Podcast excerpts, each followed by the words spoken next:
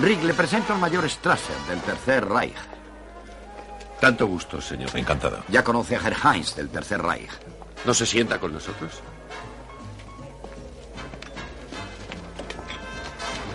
Nos sentimos muy honrados. El mayor es uno de los grandes artífices de la reputación del Tercer Reich.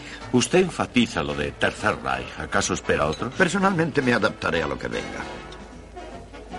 Eh, ¿Le importa que le haga unas preguntas? Eh, no de modo oficial. claro. Incluso oficial, si quiere.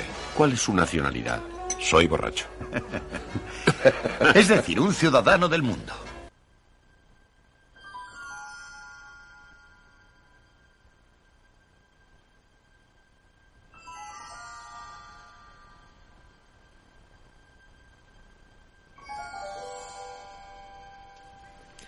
1939, acabada la guerra, fue detenido y allí empezó un cruel periplo carcelario por diez prisiones hasta su muerte tres años después, sin renunciar jamás, ni bajo ninguna circunstancia, a sus ideales de libertad. Captain America said you gotta be like me or you're gonna wind up dead fast at the end of your road. ¡Ñe! Bienvenidas, bienvenidos a una nueva edición de Solo Hablamos de Historietas. Un programa de radio, un podcast, una... no sé, no sé, no sabría cómo definir esto. Una veleidad eh, auditiva que hacemos cinco seres vivos hoy con invitado. Bueno, invitado o invitade, no lo sabemos, porque a lo mejor, yo qué sé, tal como van las cosas, no... Lo dices tú, Floyd Fluid. eh, Claro, yo... A bueno, ver, que ya hablamos muchas veces de estos y total los que vayan a iVoox ya van a saber quién va a estar. Lo van a leer en el o no, porque claro, el último lo titulamos Ah, es verdad, también es Pili. Mili y todo el mundo diciendo, hostia, ¿esto qué será? Ha tenido escuchas, ellos decía, ya verás, no va a entrar ni Dios, va a decir, esto es de qué van a hablar, pili mili, no me jodas. Pero sí, sí, Sí, ha, sí. ha habido, ha habido, ha habido público. Yo creo Claro. que cuando la gente no sabe de qué va, entra más. Sí, porque si sabe... Bueno, pero también tenemos la cosa esa de que, aunque sabiendo de qué va, luego nunca sabes de qué vamos a Bueno, en realidad es verdad, aunque ponga el título, luego Eh, hablamos luego de lo que hablamos nos de lo sale de que los huevos. claro. correcto. Eh, yo votaría por poner un título absurdo y que se encuentren... Nuestro invitado no se lo merece. No se lo merece. Bueno, en fin, vamos primero a presentar a los aquí presentes antes de que amoche mi micro. Hola, hola, hola, uno, dos, sí. Se me está haciendo Mr. Roboto, me subo en la moto. Bueno, programa número 157 ya y probablemente último de este programa llamado Solo hablamos de historietas. Una cosa que no hace honor a su nombre, afortunadamente. Hablamos de muchas cosas. Y que está conducido por cuatro seres con dioptrías y otro cánido. Y hoy, además, con un ser humano en vivo y en directo desde su casa, delante del ordenador. No voy a decir cómo, a través de Google, no sé qué, no sé lo que es. Google Meet, Exacto. Será eso. no sé. Carne Google será eso, ¿no? Es la Sí. traducción. Burger Meat. Ya que Claro, hablábamos de carne antes de empezar Sí. fuera de antena. Eh, Cristina Hombrados, muy buenas noches. Muy buenas noches, Jaume García. ¿Has visto qué voz me he traído? Sí, sí, sí. Parece un no- ser de luz. No, eh, No, no, Lady no, of hoy, Light. hoy no es, hoy, no es, ¿eh? hoy no es Lady of Light. No, no, no. Es Lady of Cazalla. Sí, o- Sí, sí, hoy parece la de todo sobre mi madre. Hola, chatos. da, da miedo. Ay. Parece aquello que conoces a una chica fetén y luego descubres que Sí, tiene la y- sartén tiene mango, pues... Va. En si es más grande que la mía. Chica fetén a las 5 de la mañana en una discoteca con 10 cubatas y por la mañana es Carmen de Mairena y ya no, ya no es tan fetén. No, no, y Igual el tiene, problema es que llevabas demasiados cubatas para ver la y tiene tres piernas. Eh, en fin, el señor... Como el gato. Sí. Señor Vinagres, Javier Marquina, muy buenas noches. Muy buenas noches, Jaume García. ¿Qué le habéis hecho a Cristina que tiene voz de camionero? No lo sé, no lo sé. Estuvo, bueno, parte de la culpa es de nuestro invitado, porque estuvimos, estuvimos cenando al raso el sábado y, y cogió frío la niña, cogió frío. Es Pero es que no hay que cenar al raso, hay que cenar a la brasa, pero no al raso. pero es que ella es delicada. Luego encima cenó a una cosa así fría de ahumados. Es Es, verdad. que La culpa mía, total. así en plan alemán. Uy, esta mañana me he disfrazado de bruja, fíjate. joder. Madre de Dios. Bueno, alguien que no necesita disfrazarse porque está escondido en las sombras toda, toda la vida, aunque cada vez menos, pero sigue en su posición al lado del depósito de agua, que no sé si hay agua en el depósito. No, no, Eso no tiene pinta. no tiene pinta. bueno. Señor Oscar Sanz, Mr. Shadow, muy buenas noches. Buenas noches. Se me ve más cuando enciendes la luz. Sí, sí, sí, sí. Pero bueno, hay que ahorrar. Ya sabemos que Oh, sí, de verdad. eh, hoy la luz ha hecho, ha batido un récord histórico. No importa cuando escuches esto, Otra vez. porque es verdad. No, Ah, no, vale, sí, no, sí. no importa, es igual. Te lo has inventado, pero probablemente, probablemente es cierto. Exacto, seguramente es cierto. Desde aquí un abrazo a todos los mamones que dirigen las empresas eh, de la luz en España. Las ojalá, empresas en general. Sí, sí, ojalá ardáis en el infierno todos, pero en vida. Luego ya en la muerte ya ni os digo. Tenemos también a Monsieur Brack, que debe estar por ahí Plácidamente dormidito. dormidito. A mis pies, hoy está a mis pies. Sí. Esta tarde Monsieur Brack se ha tirado un pedo que un poco más y a mucho, ¿eh? Que mucho, este perro no sé qué come, pero ya, madre de Dios. Estos casi 15 años que tiene, Está fermentando. está, pero fermentan muy mal, ¿eh? 15 Muy mal. ¿no? Sí, sí. Y luego está Floyd Floyd, que soy yo, me eh, llamo García, y que estoy aquí a vuestra disposición, o no, ¿eh? que no sé, me da así como un poco de Muy, pereza. muy buenas noches. Hola. Muy buenas noches, lo seréis vosotros. Y nada, ya podemos empezar, porque tenemos a un invitado que está... Debe estar diciendo yo qué coño hago aquí. Eh, sí, ¿Para qué, pa' qué ¿Para me qué han he invitado? venido? ¿Cómo me han engañado estos con los que comí al raso? O cené al raso. Parecían buena gente. Y Sí, comimos sí. al raso también, sí, sí. Bueno, ya Yo- sabéis que somos animalicos de costumbres Sí. y que hacemos las cosas, pues bueno, por, por tradición casi, ¿no? O porque toca. Le he, le he subido el canal, está muy callado. De hecho, se ha desconectado la cámara para que no le vea no lo veamos el dormir, careto. ¿no? Sí.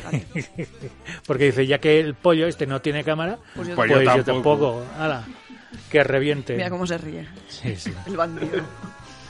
Bueno, pues eso, lo que os digo. Si la semana pasada hablábamos de Pili Mili porque nos fuimos a Villanuar y había que hablar de género negro, esta semana que se ha celebrado la Feria del Libro de Huesca, pues teníamos que traer a la radio al invitado comiquero que, que trajimos a la, he podido a la ir, Feria del no Libro de Huesca. ir. Fecha típica. ¿Qué pues, fecha ah, exactamente? Curiosamente ha sido sorprendentemente un éxito porque la- este año la, como, Mm. como la Huesca se hunde, eso dicen, no sé. La Plaza del Mercado parece, parece que se hunde. Pues que se preparen porque voy a ir a vivir yo allí. Pues amigo, pero, Pues ten cuidado. Voy- el día que igual me cabré voy a ir a saltar a la calle. Pero el centro, ¿eh? Vais a morir como ratas y yo saltando. Bueno, pues eso, que se la han llevado al Palacio de Congresos, que aquí en Huesca está un poco Además. a las afueras. Eso en Madrid sería pues como ir de Cibeles a la Puerta de Alcalá, o sea, Pero aquí no. un paseo, pero aquí en Huesca es como... No, no, es... Como irte al extrarradio casi. Uh, ya me he salido. Bueno, es que literalmente... Te Ah, sales. sí, sí. estás a Poco más y puntito- te vas a la puntito ermita. salirte. Pero yo el, estuve el domingo, que no pude estar más, y había mucha gente. Vi Sí, sí, animación, vi público. Eso que estaba con el Mucha gente, pero pocas personas. Bueno, personas en sí, Huesca ya. sabes que siempre las justas. Es un tema de muy, muy apretadas. ¿eh? No, pero sí. hubo gente, hubo gente, hubo público. Además, eso que se celebró ahora en octubre, bueno, ahora en octubre, que es ahora cuando estamos hablando nosotros, pero cuando escuchéis esto puede ser exactamente. Se celebra el, el último fin de semana de mayo y primero de, junio.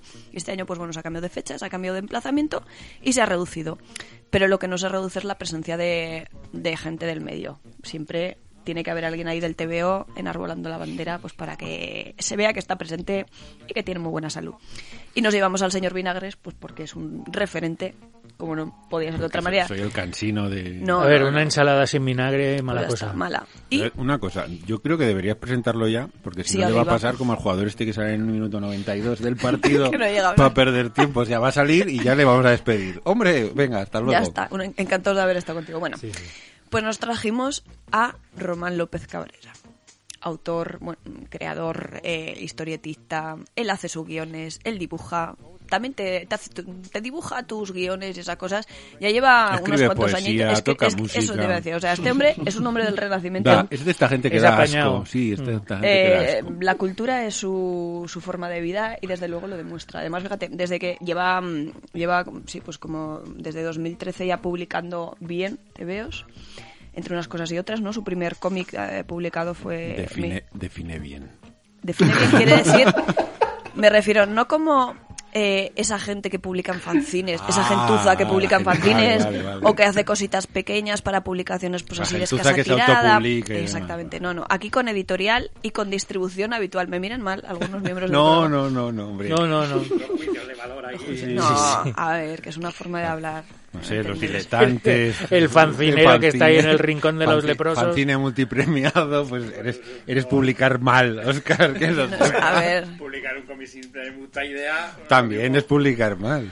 Ay, cómo soy. Bueno, va, sí, perdón. A ver, fuera de los canales habituales de distribución me refería. O sea, publicar bien quiere decir, pues eso, que tú vas a una Fuera librería y de tienes tu TVO de allí. Venecia. También, es que sois como sois. Bueno, pues eso, que publicó un TVO sobre Miguel Hernández, La Fontana Eterna, con el Ayuntamiento de, de Orihuela en 2013 y desde entonces, pues bueno, ha ido sucediendo una publicación tras otra hasta este año que, que ha sacado su último TVO que precisamente también es sobre Miguel Hernández, que se llama Piedra Viva y que lo edita Cascaborra, una vieja conocida y amiga de, de esta, De esta casa de Oye, no, sí, no insultes a la pobre cascaborra vieja conocida. Bueno, De verdad. Bueno, pues eso. Como ya ha adelantado Javier, pues bueno, eh, Román es una persona pues que, que le da la poesía, le da a los lápices, le da, le da la cabeza, le da la música. Y al tintorro, espero.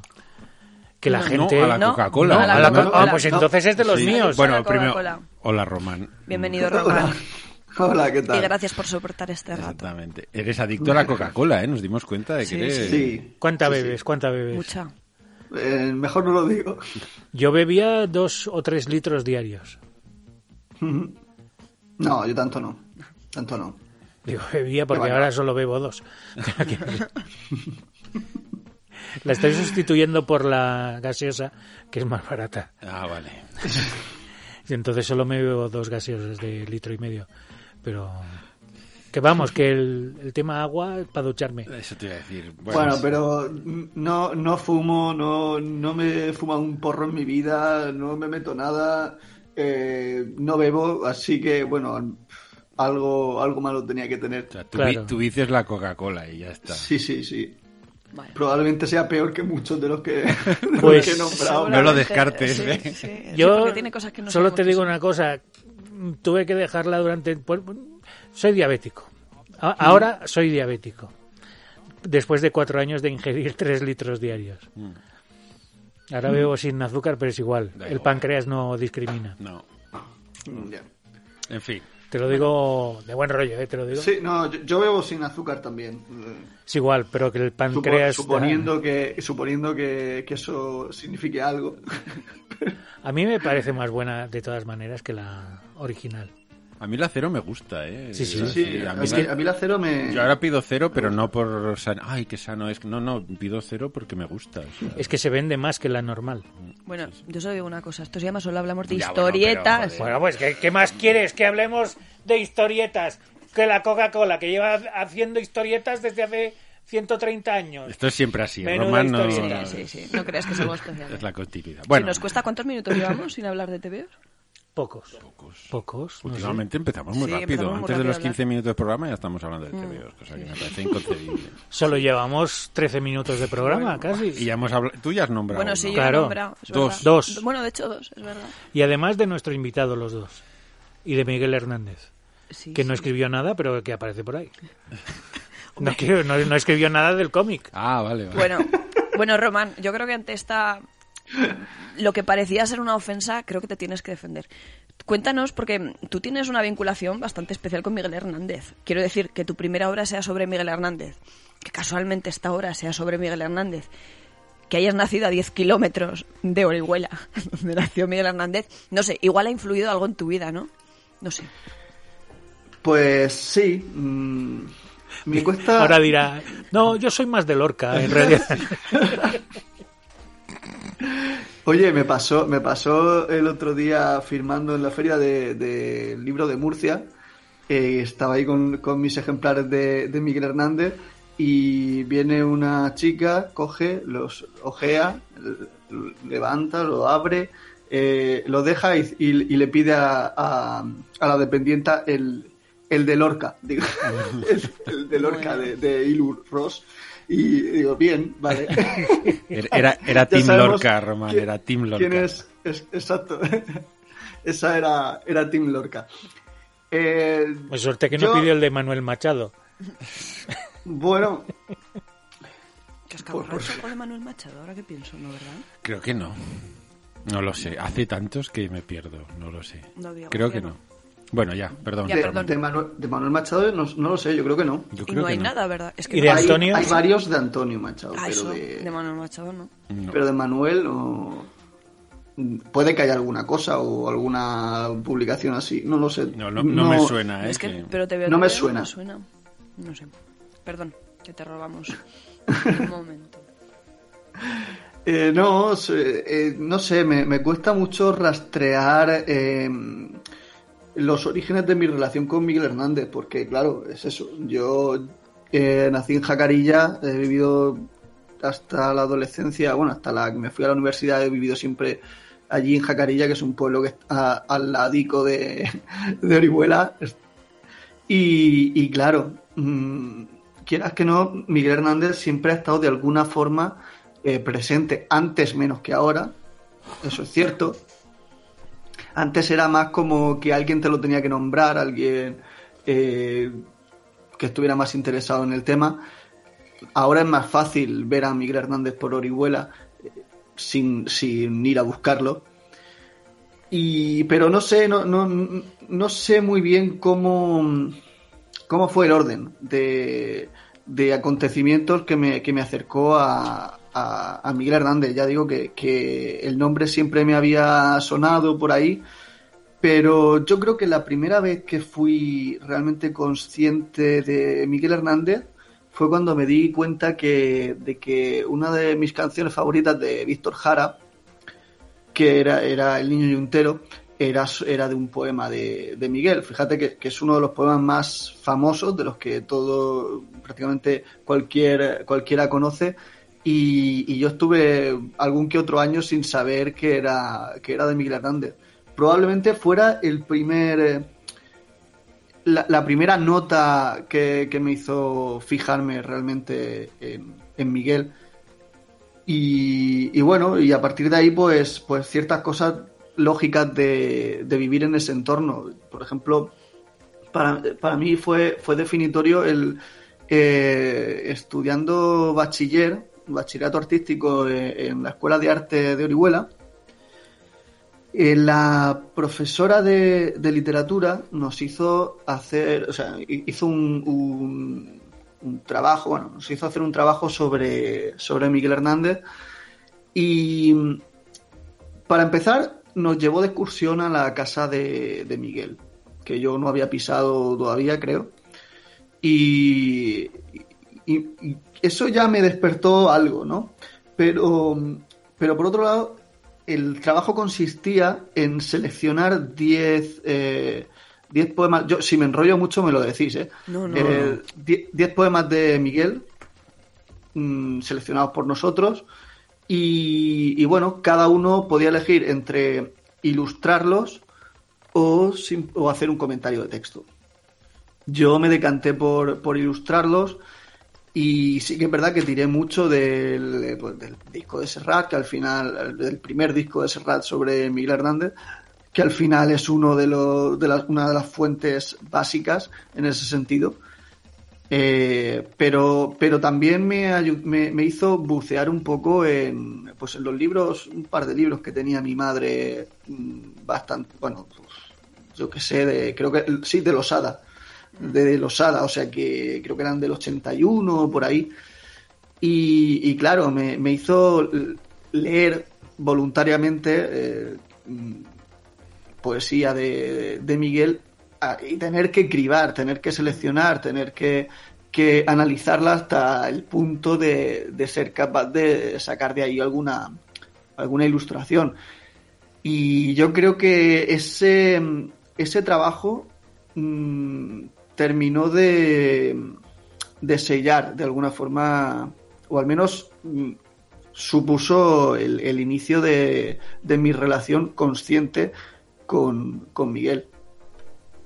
Pero supongo que eso, eh, coger el universo de Miguel Hernández, que como es poesía, uh -huh. ya es, eh, digamos que la palabra condensada al máximo, es decir, que cada palabra tiene un peso muy específico y uh -huh. muy concreto, pero que al mismo tiempo genera en el lector imágenes mentales, debe ser complicadísimo poder llevar todo ese imaginario al mundo del cómic, porque claro, estás obligando al lector o lectora a que el imaginario que Miguel Hernández ha creado en tu mente forme parte de la del lector o lectora, ¿no? Que debe tener la suya. En ese sentido, eh, eh, en ese sentido me parece eh, mucho más de, característico o relevante el trabajo que hizo Carles Skembre con, con Lorca, Poeta Nueva York, que es un, es un cómic muy onírico, muy mm, dejándose llevar por, por esas imágenes surrealistas que de las que está plagada el, libro de, Lorca, de Poeta Nueva York. Y en ese sentido, creo que, en la línea en la que, en la que iba tu, pregunta, eh, Carles sí que hace un, trabajo increíble de aunar las dos, las dos artes. En mi caso, se, como el cómic el cómic de Miguel es más eh, una biografía al uso quizá con algunas, algunas páginas un poco más libres o más dadas a, a, bueno, a jugar un poco más con la iconografía y, y, con, y con imágenes un poco más surrealistas, pero por lo general es eso, es un, es un cómic más... Eh, menos, menos eh, surrealista en ese sentido. No sé, como más, más a pie de calle, más mundano por decirlo de alguna forma. Porque tu relación con el cómic como tal, que yo es la pregunta típica y clásica que siempre hago, pero más que nada porque tengo interés, ¿no? Porque como yo sé cuándo empecé yo y cómo empecé yo y dónde empecé yo, pues me intriga mm. saber la gente en qué momento toma contacto con el cómic y cómo el cómic se convierte al final en, de una u otra manera en el, en el vehículo para, para expresarse, ¿no? Que al final es lo que hacemos. Eh, pues en mi caso lo tengo bastante bien rastreado. Yo siempre, desde, desde niño, siempre me, han, me ha encantado dibujar y sobre todo dibujar cómics. Eh, nunca he tenido mucha disponibilidad de, de, material, de eh, sitios donde comprar cómics, gente con la que hablar. Yo vivía en un pueblo en el que pues la gente no consumía cómics ni había sitios donde comprarlos y, compraba de forma muy esporádica, pero siempre me ha interesado. En mi casa siempre he tenido cómics, menos seguramente que, otra gente que a lo mejor ha vivido en, ciudades con, con mayor accesibilidad, acceso a, todo, a todo este tipo de material, pero, pero siempre ha estado ahí. Lo que pasa es que mm, nunca había, me había planteado el cómic como, como una meta en el sentido de, algo realizable. Para mí, eh, sí, siempre me hubiera gustado, siempre he pensado que me hubiera gustado eh, dibujar cómics, pero nunca pensé que eso fuera posible. Nunca lo tuve como una opción. Yo me metí en la carrera de Bellas Artes sabiendo que, que bueno, mm, me gustaban hacer muchas cosas relacionadas con el arte, muchas cosas que, ya no me gustan gracias a hacer la carrera de Bellas Artes, eh, pero con mi, intención cuando, cuando empecé la carrera fue a ver qué pasa, porque bueno, pues si terminaba haciendo, yo qué sé, diseños de portadas de discos, pues bien, si terminaba escribiendo, pues genial, o tocando con, el, con mi grupo, o o, pintando cuadros, mm, me daba igual, era un poco, mm, me gustaban muchas cosas y no tenía muy claro por dónde tirar. Pero en tercero de carrera, que sería, era 2010 ya, em, me di cuenta de que sí que había ciertos caminos para dedicarse a eso y que, y que la única forma de dedicarse al cómic no era saltando el charco y mudarte a Nueva York y trabajar en Marvel. Eh, primero entendí que, podías trabajar en Marvel desde aquí. Eh, y, bueno, y entonces, mm, una vez que supe que había ciertos recorridos, tenía muy claro que los tenía que, que recorrer, valga la redundancia. O sea, es. Eh, sabía que tenía que, que, iba a ser un camino muy largo, muy complicado. y pero bueno, sabiendo que estaba, pues tenía muy claro que tenía que hacerlo y pues empecé pues haciendo todo el currículum que pudiera, eh, yendo a cualquier sitio, que aceptando cualquier encargo de cualquier cosa que, que me surgiera y, y, y sobre todo empecé ya en 2011 o 2012 empecé ya a presentarme a, a concursos y, la verdad es que el tema concursos eh, creo que ahí he tenido mucha suerte, he ganado bastantes y sobre todo me, me ayudaron mucho a, a, a ir depurando mi, mi estilo, a ir jugando también con, con temas narrativos, porque por ejemplo la mayoría de los, de los concursos son de cómics cortos de dos, cuatro páginas. Y, y claro, son cosas autoconclusivas y te da más para, para experimentar y, ponerte juguetón. Y la verdad es que, que, que- ha generado mucho, mucho bagaje en mí en eso. Y, sobre todo también el ser capaz de, de reducir y, hacer historias cortas de cuatro páginas. eh, eso para mí era impensable. Y, y bueno, pues eso es me, me hizo un poco de, de, de trabajo eh, no sé, de, de pulir el, mi, mi, mi estilo y, mi- y mis capacidades y sobre todo entender, ir entendiendo poco a poco el medio. Mm. Me acabo de caer en una cosa, Román. No tiene nada que ver, ¿eh? Pero es que me Mm. acabas, me acabas de dar cuenta, o sea, me acabo de dar cuenta de que probablemente Internet mató el romanticismo totalmente. Porque yo también cuando era crío y leía cómics de Marvel, Mm. el sueño era ir a, a lo que en Marvel se llamaba el bullpen, ¿no? Que Hombre. Era, la redacción, ese ambiente de gente dibujando, escribiendo, ese, ese, como una redacción de periódico, pero, dedicada al cómic. Que, que era, mi, era mi sueño también. Yo cuando, Creo que era el sueño de muchos, ¿eh? Cuando empecé con el, con el tema del cómic y, y el, los primer, el primer, a lo mejor el primer par de años que estuve, que además coincidió con cuando empecé yo a salir con, con, con mi pareja y, y habitual colaboradora, eh, y, y era como, oye, pero tú ten claro que como esto me salga bien, yo me voy a, nos vamos a Nueva York a vivir. Iba a ser que no. Yo, yo quería, yo quería trabajar ahí en las oficinas de Marvel con, yo qué sé, con cualquier autor eh, consagrado al lado en una mesa de dibujo di- eh, haciendo el cómic. en fin, cosas que eh, de, de, de, de novato, ¿no? De, Eso quiere decir que está enamorada de ti porque no hay Nueva York y seguís juntos, quiero decir. Sí. pues puede ser, puede ser que sea, que sea una señal. Pero tú, tengo entendido que sí que fuiste asistente de Salva Spin, ¿no? Quiero decir que ese, esa vinculación a Marvel, bueno, de una forma u otra sí que la has tenido. ¿Puede ser? Sí, sí, sí, la verdad es que mm, Salva fue el primer autor profesional con el, al que conocí y yo fui con mi portfolio que en aquel momento no, no tenía nada publicado, eran todos pues eso, los cómics que había hecho para concursos y todo, todo muy caótico. Y él fue el primero que me dijo, oye, pues, pues ¿por qué no vas al Salón del Cómic de Barcelona? Ahí hacen entrevistas, tienes que ver un portfolio, el portfolio se hace así, asá. Em, y fue el primero que me encarriló un poco en ese sentido y, y la verdad es que em, eh, me ayudó mucho. Y años después nos hemos ido encontrando en varios, en varios eventos, incluso en algunos me, me ha llamado él eh, para, para ir a firmar o hacer cosas co- así.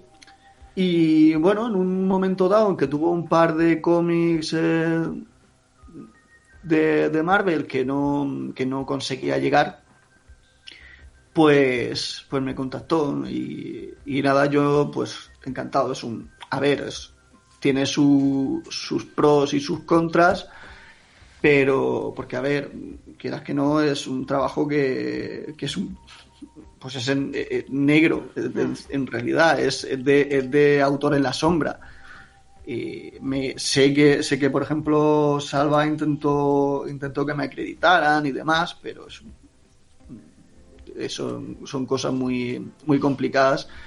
Pero bueno, al fi- eh, me sirvió un poco para ver eh, cómo se trabaja desde dentro y, y, y bueno, sí, ya simplemente el, el coger un cómic de, de Guardianes de la Galaxia y abrirlo y, y saber que esos fondos, esos personajes, esos aliens los he, los he dibujado yo, pues mola mucho. Mola, mola un montón. Me tiene que ser toda una satisfacción, ¿eh? desde luego. Pero fíjate, yo a ti te veo más que más que mainstream, te veo más más autor creador, más más intimista, o sea, más Te vemos más cantautor. que- Exactamente, más cantautor. Que, que rock, que rock que- band. Exactamente, que llena grandes estadios. Pero bueno, pero que, que eso es bueno. O sea, no, no quiere decir que eso sea, sea malo, ¿no? Al revés. Eh, tú eres una persona, bueno, por lo que hemos ido viendo por tus TVOs y estos días charlando contigo, pues que trabajadora, que has puesto mucho empeño en ver cómo funciona el medio, en, en adaptarte a él y que tienes claro cómo hay que hacer, ¿no? Y cómo tienes que trabajar con, con las diferentes editoriales y cómo hay que, que sacar el trabajo adelante, ¿no? Sí, eso son cosas que se van aprendiendo poco a poco, muy poco a poco. Eh, a ver, yo mi sueño de trabajar en DC, por ejemplo, lo- eh, sigue estando ahí. Lo que pasa es que está un poco latente, está un poco dormido. Yo eh, que me, asociáis a ese tipo de cómic porque es el que el que hago y el que he conseguido encarrilar y con el que estoy muy a gusto. Pero si me hubierais pillado hace cuatro años y me siguierais por redes, lo único que veríais serían eh, portfolios de Batman y cosas así eh, para intentar eh, meterme en, el, en, el, en ese circuito.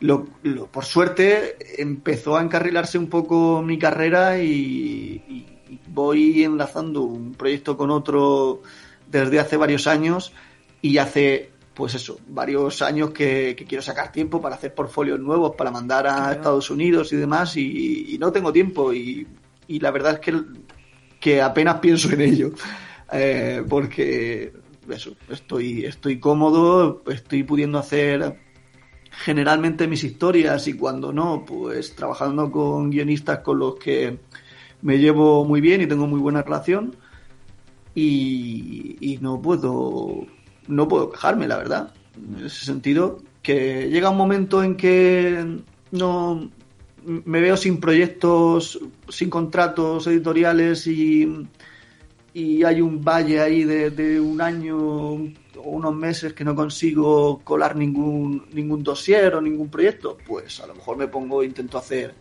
eh, portfolios de nuevo e intentar mandar a, a Marvel o a DC pero pero vamos, mm, no me quita el sueño. Si no, si no tengo tiempo será porque esté haciendo algo importante, eso seguro. Un Batman de, de Roman molaría mucho. ¿eh? Bueno, un Batman mola siempre, claro. Por eso.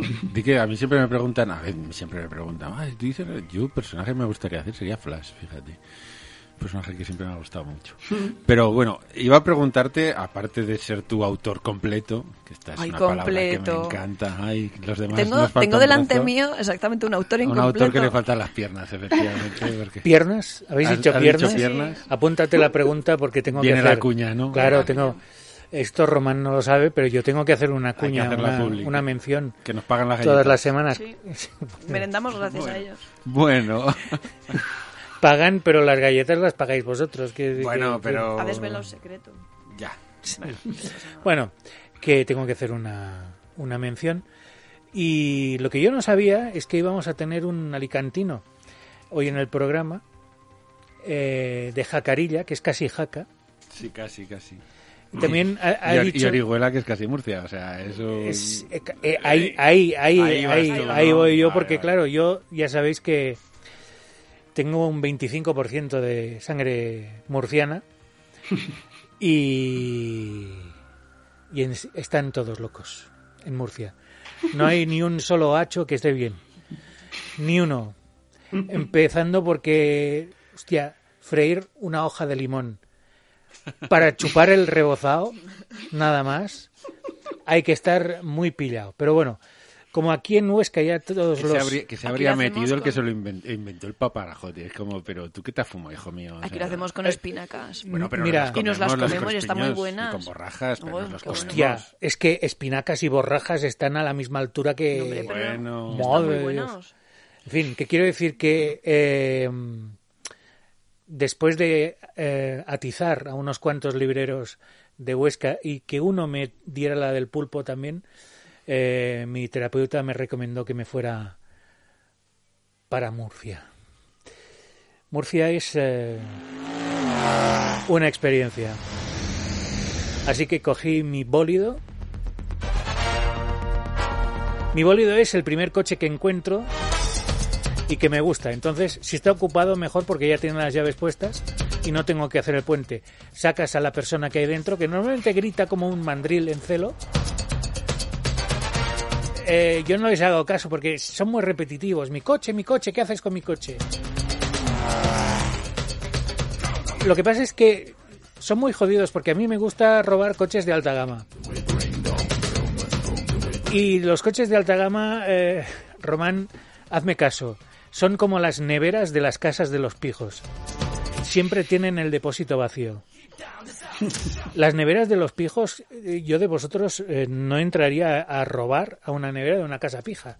Abres la nevera de esas de dos puertas y tienen el típico yogur caducado, el típico medio limón, ya seco porque lleva ahí ni se sabe el... y una hoja de lechuga colgando. Mustia. Y como mucho, eh, pues un tupper con la comida que se ha llevado la Filipina. Que pobre mujer, bastante tiene con aguantar a todos esos mastuerzos que viven en esa casa. Bueno, es igual. Pues eh, me fui a Murcia sabiendo que me iba a esperar una inmersión en el horror. No diga infierno, diga Murcia. Bienvenidos al mundo del paparajote y a nada más llegar ya dices, madre de Dios. Mm, a ver, mi hermana tiene una frase que es genial, es el Júcar y el Segura tienen el caudal que se merecen. Madre mía. Haciendo amigos. Y Aragón llenación, ¿no? Y ya. Exacto. Entonces, eh, claro, llegas allí y dices, ¿qué puedo hacer en Murcia? Pues agitar a unos cuantos libreros ahí buscando mi droga. Eh, yo no sé, Román, antes has dicho que no te has fumado un porro y que tu única droga es la Coca-Cola. Yo te recomiendo GP Ediciones. Aquí es cuando entra el- el anuncio. GP Ediciones es una editorial de cómics aragonesa. Fíjate tú que somos exóticos hasta para eso, hasta para tener editoriales propias, con libros propios. Por ejemplo, eh, Camino de Sirga, la adaptación al cómic de una de las novelas más brutales escritas en, en un idioma aragonés, en este caso el catalán. La obra magna de Jesús Moncada, que ha sido llevada al cómic por Roberto Morote y que está editada en tres idiomas, en aragonés, en castellano y en catalán. Eh, bueno, pues GP Ediciones es el que edita la versión en castellano. Hacen todos que sí, sobre todo Oscar, como diciendo, asintiendo, diciendo, este tío de momento no se ha equivocado, cosa rara en él, Parece que sabe. Parece que sabes lo que está diciendo y todo. Pero si no te interesa Camino de Sirga, te recomiendo 20 cajas. No 20 cajas de Camino de Sirga, sino 20 cajas el título de un cómic también de GP Ediciones. Bueno, pues entré en una librería de Pro en Murcia. Eh, no tenían nada de GP Ediciones. Hice lo que hago siempre, que es destruir eh, y arrasar y quemar. Eh, es, normal en mí, esto, Román, no me lo tengas en cuenta. Y entonces dije, ¿dónde pueden tener GP Ediciones? Pues en la cuna que vio nacer a Arturo Pérez Reverte. ¡Cartagena! Se ha levantado y tú no lo has visto, pero se ha levantado. Claro. Si Murcia es absurda, Cartagena es la absurdez al cubo. Desde aquí un saludo a los cartagineses. bueno, eh, ni que decir tiene que entré en la primera librería que encontré y dije, quiero mi droga. En lugar, y el otro, el librero dice, buenos días. Tú también. y yo lo cogí de la solapa, que es lo que suelo hacer, y le dije muy lentamente y directamente, mirándole tan cerca a los ojos que parecía que solo tuviera uno. ¿eh? Parecía aquello, el, típico cíclope que dices, te acercas mucho a alguien. Por eso cuando besas a, a la persona a la que quieres, cierra los ojos, porque si no, ves un cíclope delante tuyo y te da como yuyu. Dices, hostia, le estoy metiendo la lengua hasta el esófago a esto. Madre de Dios. Bueno, pues eso, le dije lentamente para dar más miedo. Dame mi droga. Estoy muy nervioso. Enfadar. Me voy a enfadar. Entonces noté el típico olor a orín de alguien que eh, ve como sus... eh, ¿Tú, sabes, ¿Tú sabías que Aquaman en origen se llamaba Orin? Pues no, Sí, no me extraña porque es pamearse, o sea, es que Aquaman, menudo héroe más absurdo. Orin. Capitán Pescadilla. Sí, sí. Deberían, de- yo de verdad, Aquaman, el del... Mira, la peli no está mal. No sé por qué he hecho esto. La peli no está mal, pero, pero el cómic deberían cogerlo y rebozarlo como a las merluzas y congelarlo en varillas. Varitas de ¿Por qué he Aquaman. hecho esto? No lo sé. Me pasé toda la puta película diciendo, esta mujer, que es la madre de Aquaman, se parece a Nicole Kidman. ¡Y era Nicole Kidman! Mija- Mira tú la de cirujanos que han pasado por esa cara. Bueno, en fin. Total, que una vez se, se hubo meado el... Más, el- más el que por la librero- M30, te lo digo de verdad. Sí, sí. Este sí que tenía GP Ediciones. Y no le sacudí tanto, porque se ganó mi respeto. Porque tenía GP Ediciones. Pensaba que por alguna Claro, si tú eres librero, vivas donde vivas, hay que tener GP Ediciones en tus estantes. Tengo una propuesta. El próximo programa, la hora entera, Una, un anuncio entero. entera, o sea, hora entera del A ver anuncio. cómo rellena una y el hora. programa que se llame El Anuncio. El anuncio. El anuncio. Y Bueno, hacer, eh, el próximo, el hacer próximo una pausa para, para- mecenas. Y hacer una, pausa, para hablar de cómics. Me parece. O el próximo programa para mecenas. Bueno, también. También podría ser. Sería genial, sí, sí. Bueno, pues eso, gpediciones.com. gpediciones.com si tu librero no es como el cartaginese, cartaginense ese, que podría llamarse Aníbal perfectamente, Sí. porque Guatila. sí, olía como el campamento de Atila, eh, ya te lo digo, que olía a caca y a meaos que espanta. Pero eso es normal. Bueno, Salió la palabra caca que ya te. Bueno, eh, digamos que no tenía un gran control sobre sus esfínteres y ahora tampoco sobre su stock de GP Ediciones. Si tu librero tampoco lo tiene, lo primero que hay que hacer es atizarle y lo segundo es ir a gpediciones.com y comprar lo que tú quieras, que te lo enviarán a casa, no gratis, porque hay que pagar el precio del cómic, pero sí que te saldrán gratis los gastos de envío. A no ser que vivas en eh, La Pampa, como el doctor Pampa, que entonces, como tienen que llevarlo vía primero aérea y luego en llama, pues es lo que suele pasar. Eh, ya está. No quiero meterme con más colectivos. No, no. No, ya, ya, ya has tocado bastantes. Os he dicho que hay algo más absurdo que Suiza, Sí. Sí, sí, sí. pero no. No has dicho el qué. No hace falta. ¡El Aquagym! ¡Hijos de puta! ¡El Aquagym! ¿Cómo se sabe que estás sudando si estás metido en una puta piscina? Hay alguien muy absurdo que te hace hacer ejercicio en un lugar imposible porque dices, vas a tocarte las manos, con las manos las puntas de los pies. ¡En la piscina! ¡20 yayos ahogados! Porque el tío no se acordaba que estaba en una puta piscina. ¡El Aquagym! Voy a dejar la pregunta de por qué El Aquaman. el para luego, para el huevo de Pascua. Porque está muy cercano a Aquaman, el superhéroe será rebozado y en forma de varita de merluza. Ah, Ori- Orín. Orín. Orín. Pues nada. Yo tenía Bueno, una pregunta. eh, acaba ya con la frase típica que Román no la conoce. Ah, sí. Claro. Román, si conoces a alguien que te gusta y que te quieres llevar a la cama y en su casa no hay un cómic de GP Ediciones, no te lo folles. No es de fiar. Por cierto, espero que tengas algún Pues cómic de tengo, GP Ediciones. tengo, la, tengo la suerte de que, de que mi mujer vive conmigo y eh, al menos un cómic de GP Ediciones hay en esta casa. Sois de fiar. Así que, así que Estás perdonado, entonces. Puedes, puedes tener vida Pues sexual entonces. Bueno. Que Eh, tenías una pregunta tenía una para pregunta, Román. sí, ¿Te y- me acuerdo que es- eso sí que tiene un mérito cojonudo. Pues sí, sí, iba a hablar de que tú eras autor completo y aquí es entonces eh, cuando hemos hablado de las piernas, de bla bla bla, De bla, orín. y no vamos a volver a empezar, por Dios, con el Sí, porque tenían historias sobre Ya, las piernas, ya, pero ya, bueno. pero no, No, no las contado al No, final, no, no. no. Pero hay una cosa que se llama huevo de, huevo de Pascua que, que me parece que va muy bien para Bueno, hablar en fin, de piernas. Voy a insistir. Pero también has trabajado con guionistas, con guionistas incompletos, además, porque, ¡Amputados! porque creo que ni Roberto ni Fernando dibujan, no se les conoce talento. Son, co- No, no sé. Igual son como tú, son como yo. No se les conoce talento alguno. Talento artístico, joder.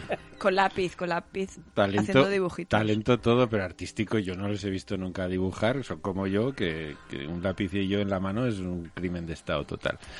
Somos peor que Al Qaeda. O sea, torres más altas han caído conmigo y un lápiz en la Dos, mano. concretamente. Dos, exactamente. Eh, sé, sé que sé que Roberto al menos se hace eh, stories de los de las páginas de guion antes de pasármelas. Mm, supongo que para, para ver que, que, que todos los elementos caben y que todo más o menos funciona. Lo que pasa que esos stories no me los pasa después a mí. Ah, vale. ah. Iba a decir, entonces, Para no condicionarme. Sí. eh, Vale, vale. Bueno, O para no hor- enseñártelos. o para no horrorizarte, cuenta. una de las dos cosas, porque verías eso y dirías, Dios mío. Bueno, en fin, a lo que iba. Aparte de la diferencia evidente de que, que es mejor, peor, patatín, patatán, que ya sé que me vas a decir que es maravilloso Ya, ya trabajar sé, con sé Fernando por- y con Roberto. ¿Qué es lo peor de trabajar con un guionista? Porque hay cosas malas, reconocerlo. Hay cosas buenas, pues tenemos, tenemos nuestro corazoncito, pero ¿qué es lo que más odias de trabajar con un guionista? Y te lo pregunta un guionista, claro. Por si acaso. Guionista Vale, eh. Que la gente no se ofenda luego, porque es luego que la gente... aquí hay, aquí hay un par de melones. Eh, ¡Ay, melones! bien, bien. No sé por qué he pensado Abre, en, abre. en Anita Ekberg. De verdad, ¿eh? Eh, A ver, mm, para mí lo peor de trabajar con, con, guion- con guionista viene, de- o sea, es, son algunas experiencias que he tenido. Eh, sí, hay excepciones, pero por lo general eh, el, el problema es mm, trabajar con gente, con guionistas que no son de, del, del cómic, que no vienen del cómic, que no lo tienen mamado, que no, que no están acostumbrados a trabajar con en, en pareja o en equipo y que no están acostumbrados a, a cómo, a cómo funciona, a cómo es un poco el- eh, ese tipo de mecanismo. Y he tenido alguna mala experiencia en ese sentido, porque pierde más tiempo intentando explicar que, que el, el medio del que viene ese guionista del, del medio del cómic es completamente distinto y que hay unidades de información que no caben en, eh, en una página o una viñeta de, de- de cómic. Pero dicho eso, también he tenido buenas experiencias con, con autor, con guionistas que no han trabajado, que no, que, que nunca han trabajado el cómic. Eh, generalmente porque también me dan bastante, me han dado bastante libertad y, y- y- y bueno, teniendo en cuenta que, que a lo mejor el que conoce más el medio de los dos, pues soy yo, pues me han, me han dejado bastante confianza en ese sentido. En- luego ya trabajando en general con, con guionistas de que sí conocen eh, al dedillo el, el medio y el lenguaje, como yo que sé, como Fernando o como, o como Roberto, Hay que decir que Básicamente son- creo que porque no hemos los- dicho que son Fernando Llor y Roberto Corroto. que- Fernando Llor y Roberto que Corroto. como los conocemos, estamos aquí. Claro, el claro. colega, Es que no sabía si los habían nombrado. No, creo que No, no. no. Hemos sido Vale. tan colegas que no. que se nos ha pasado. He estado a punto de decirlo, pero he dicho, no sé si lo he dicho antes. Bueno, la cuestión es que. ¿Para qué eh, ponerlo fácil a los oyentes? Ya, Sí, que ya. con Fernando Llor Sí. hiciste la confesión en, en, para Rocketman Project y con Roberto pues has hecho dos para Cascaborra, ¿no? Claro, es que son gente con la, Procrua, que, con la ¿eh? que he trabajado mm, varias veces. Eh, por ejemplo, con, con Fernando, antes de la confesión, eh, hice el, capítulo final de Sangre en el Suelo y ahora acabo de hacer el. Bueno, acabo, lo hice el año pasado, pero va a salir ahora mismo. El, el capítulo inicial de, de Octobriana y la portada. Pero es que antes de, de- de ese primer cómic de Sangre en el Suelo habíamos intentado montar dos o tres dosieres. Eh, nos habíamos pateado ya algunos salones y habíamos tenido algunas entrevistas. Para cuando llegamos a, hacer eh, eh, la confesión, no. Bueno, sí, pero. Bueno, mm, Sa- Sangre en el Suelo fue el primero que, publicamos juntos, pero cuando llegamos a hacer la confesión, eh, los dos teníamos la sensación de que ya habíamos publicado un montón de cosas juntos. Y era el primer cómic realmente de los dos que, que conseguíamos publicar. Pero claro, eh, antes de eso habían venido mm, unos cuantos dosieres y unas cuantas llamadas de, de puertas que no, que no habían llegado a ningún puerto. Pero, pero eso, eh, la verdad es que em, suelo trabajar casi siempre con Fernando y con Roberto porque es, eh, son los buenos conocidos, digamos. Eh, sé, que me llevo bien con ellos y sobre todo que me entiendo bien con ellos, que eso que, es muy importante y también porque ellos mismos me van buscando cada cierto tiempo.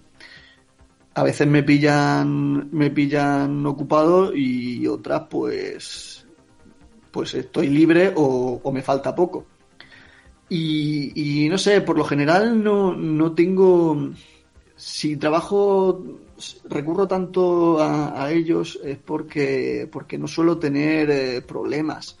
Por lo general eh, son bastante abiertos y bueno, yo también cuando yo siempre, siempre, siempre meto cambios en, lo- en los guiones, o sea, no, no en los guiones, sino a la hora de llevarlo a, la página y casi siempre los aceptan de, de buen grado y, y bueno, y las pocas veces que me hacen a mí cambiar alguna cosa, suelo estar de acuerdo. Así que en ese sentido, bien.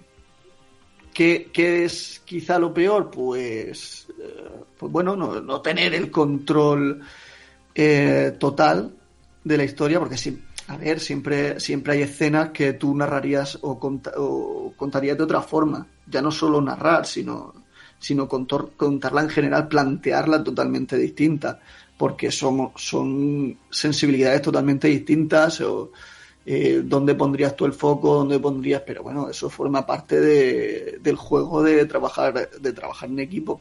Cada uno hace su parte y, y, y, por supuesto no, no es sano tampoco ir pensando que, que tú lo harías mejor, vamos, es...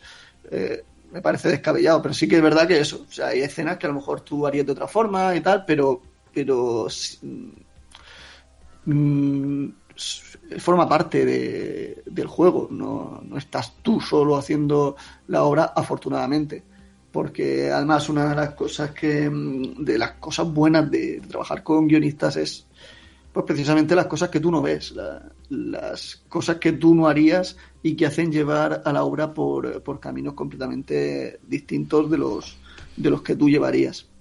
A mí hay una cosa que me ha llamado mucho la atención de tu obra, Román, y es que cada cómic, cada historia tiene un estilo diferente.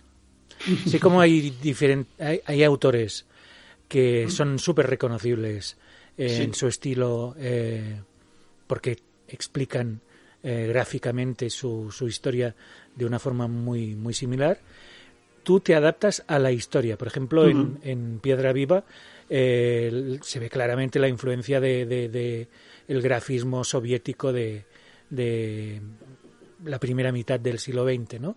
Hmm. O, o diferentes eh, estilos en cada una de estas historias. ¿Haces un estudio gráfico antes de empezar cada cómic? ¿O es algo que te sale ya...? Voy, voy a hablar muy mal de mí. Soy uno de los dibujantes más vagos que conozco. Y hasta aquí la entrevista, gracias. Seguramente Tenemos gente, el gente que me conozca se echará las manos a la cabeza porque, porque por lo general curro mucho y, y- y consigo unos ritmos de trabajo bastante, bastante buenos, digamos. Pero, pero me, me aburre muchísimo la parte previa. La parte previa a empezar una obra y, y casi eh, mis estudios de personajes, por ejemplo, mis diseños de personajes son muy pocos y, y casi siempre de los protagonistas y poco más.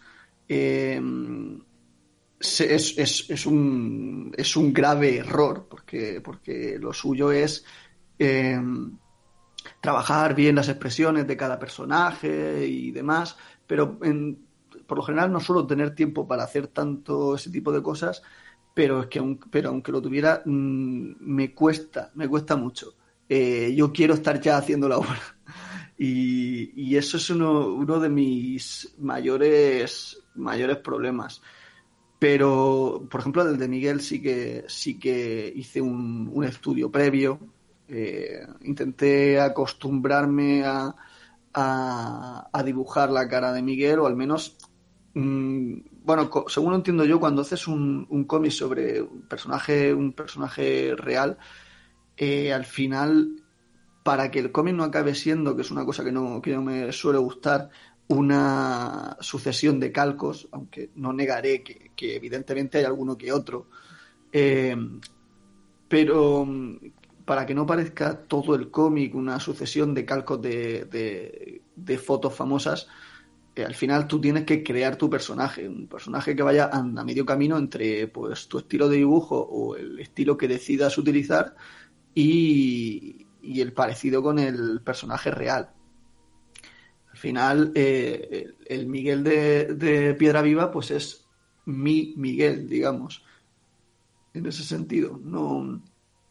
Eh, por ejemplo, una, a ver, no lo, no lo voy a negar, una de las razones por las que decidí hacerlo en digital, eh, el, tinta- el entintado en digital, el dibujo no, pero eh, es que sabía que iba a haber muchas caras eh, reales, muchos personajes reales eh, y, decorados reales y sabía que me iba a facilitar mucho más la tarea y que, que me iba a atascar a lo mejor dibujando alguna cara que no se pareciera y al final iba a tener que tirar un poco de, de foto y cosas así.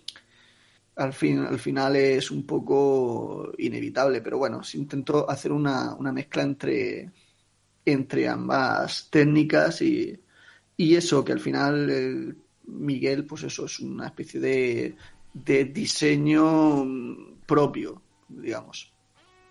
Eh, pero mm, lo que decías de, de los distintos estilos, seguramente cualquier editor con el que hables te dirá que, que cultives tu propio estilo, lo machaques hasta que, hasta que lo tengas totalmente pulido y que sea totalmente reconocible y no tengas ni siquiera que pensar a la hora de, de dibujarlo.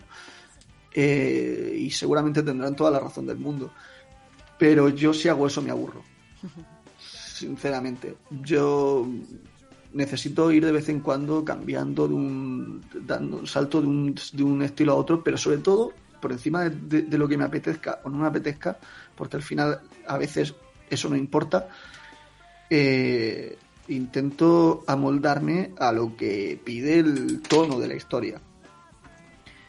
Mm, De hecho, hace, hace unos años en, en- un salón del cómic eh, eché un portfolio que no, no pensaba echar, pero bueno, un, un portfolio que me había sobrado de, de otra editorial y cogí lo eché, lo eché en una.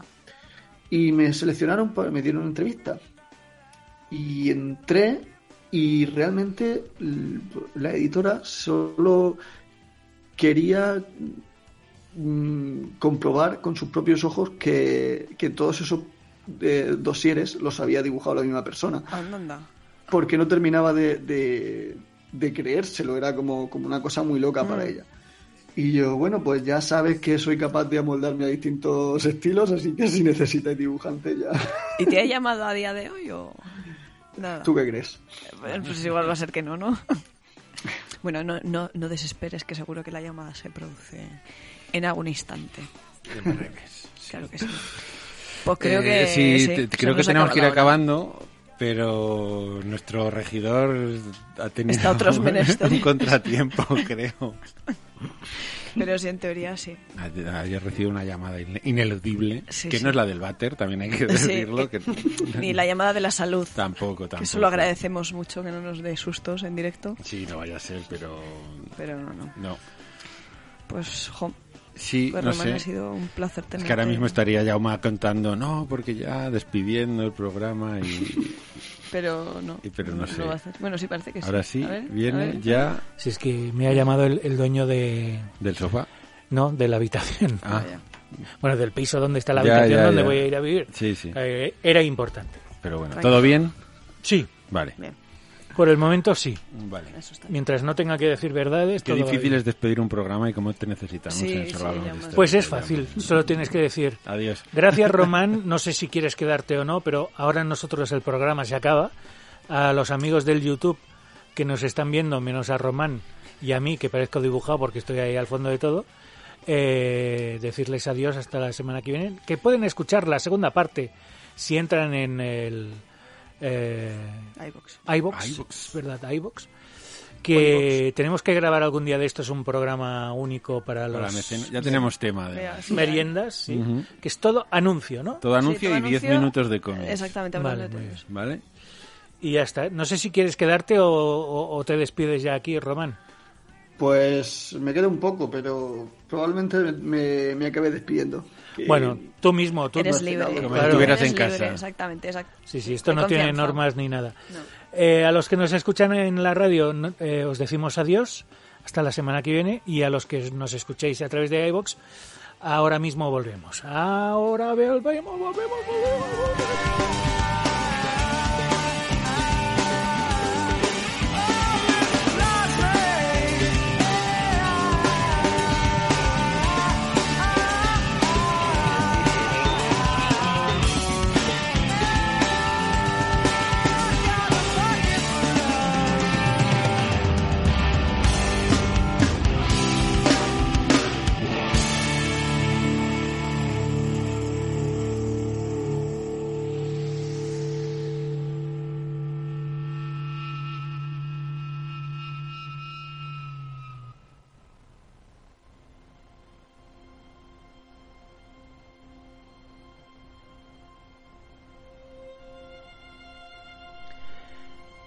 qué bucólica y bonita es Te la, iba a la decir, vida. qué, qué primaveral te has puesto de repente. Bueno, y eso que estamos en pleno otoño. Sí.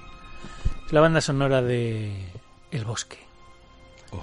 La película de. Shyamalan. Shyamalan. Ese hombre con un nombre eh, imposible y un apellido todavía más imposible. Pero es una película que a mí me gusta. Que la El gente... No la he sí. visto.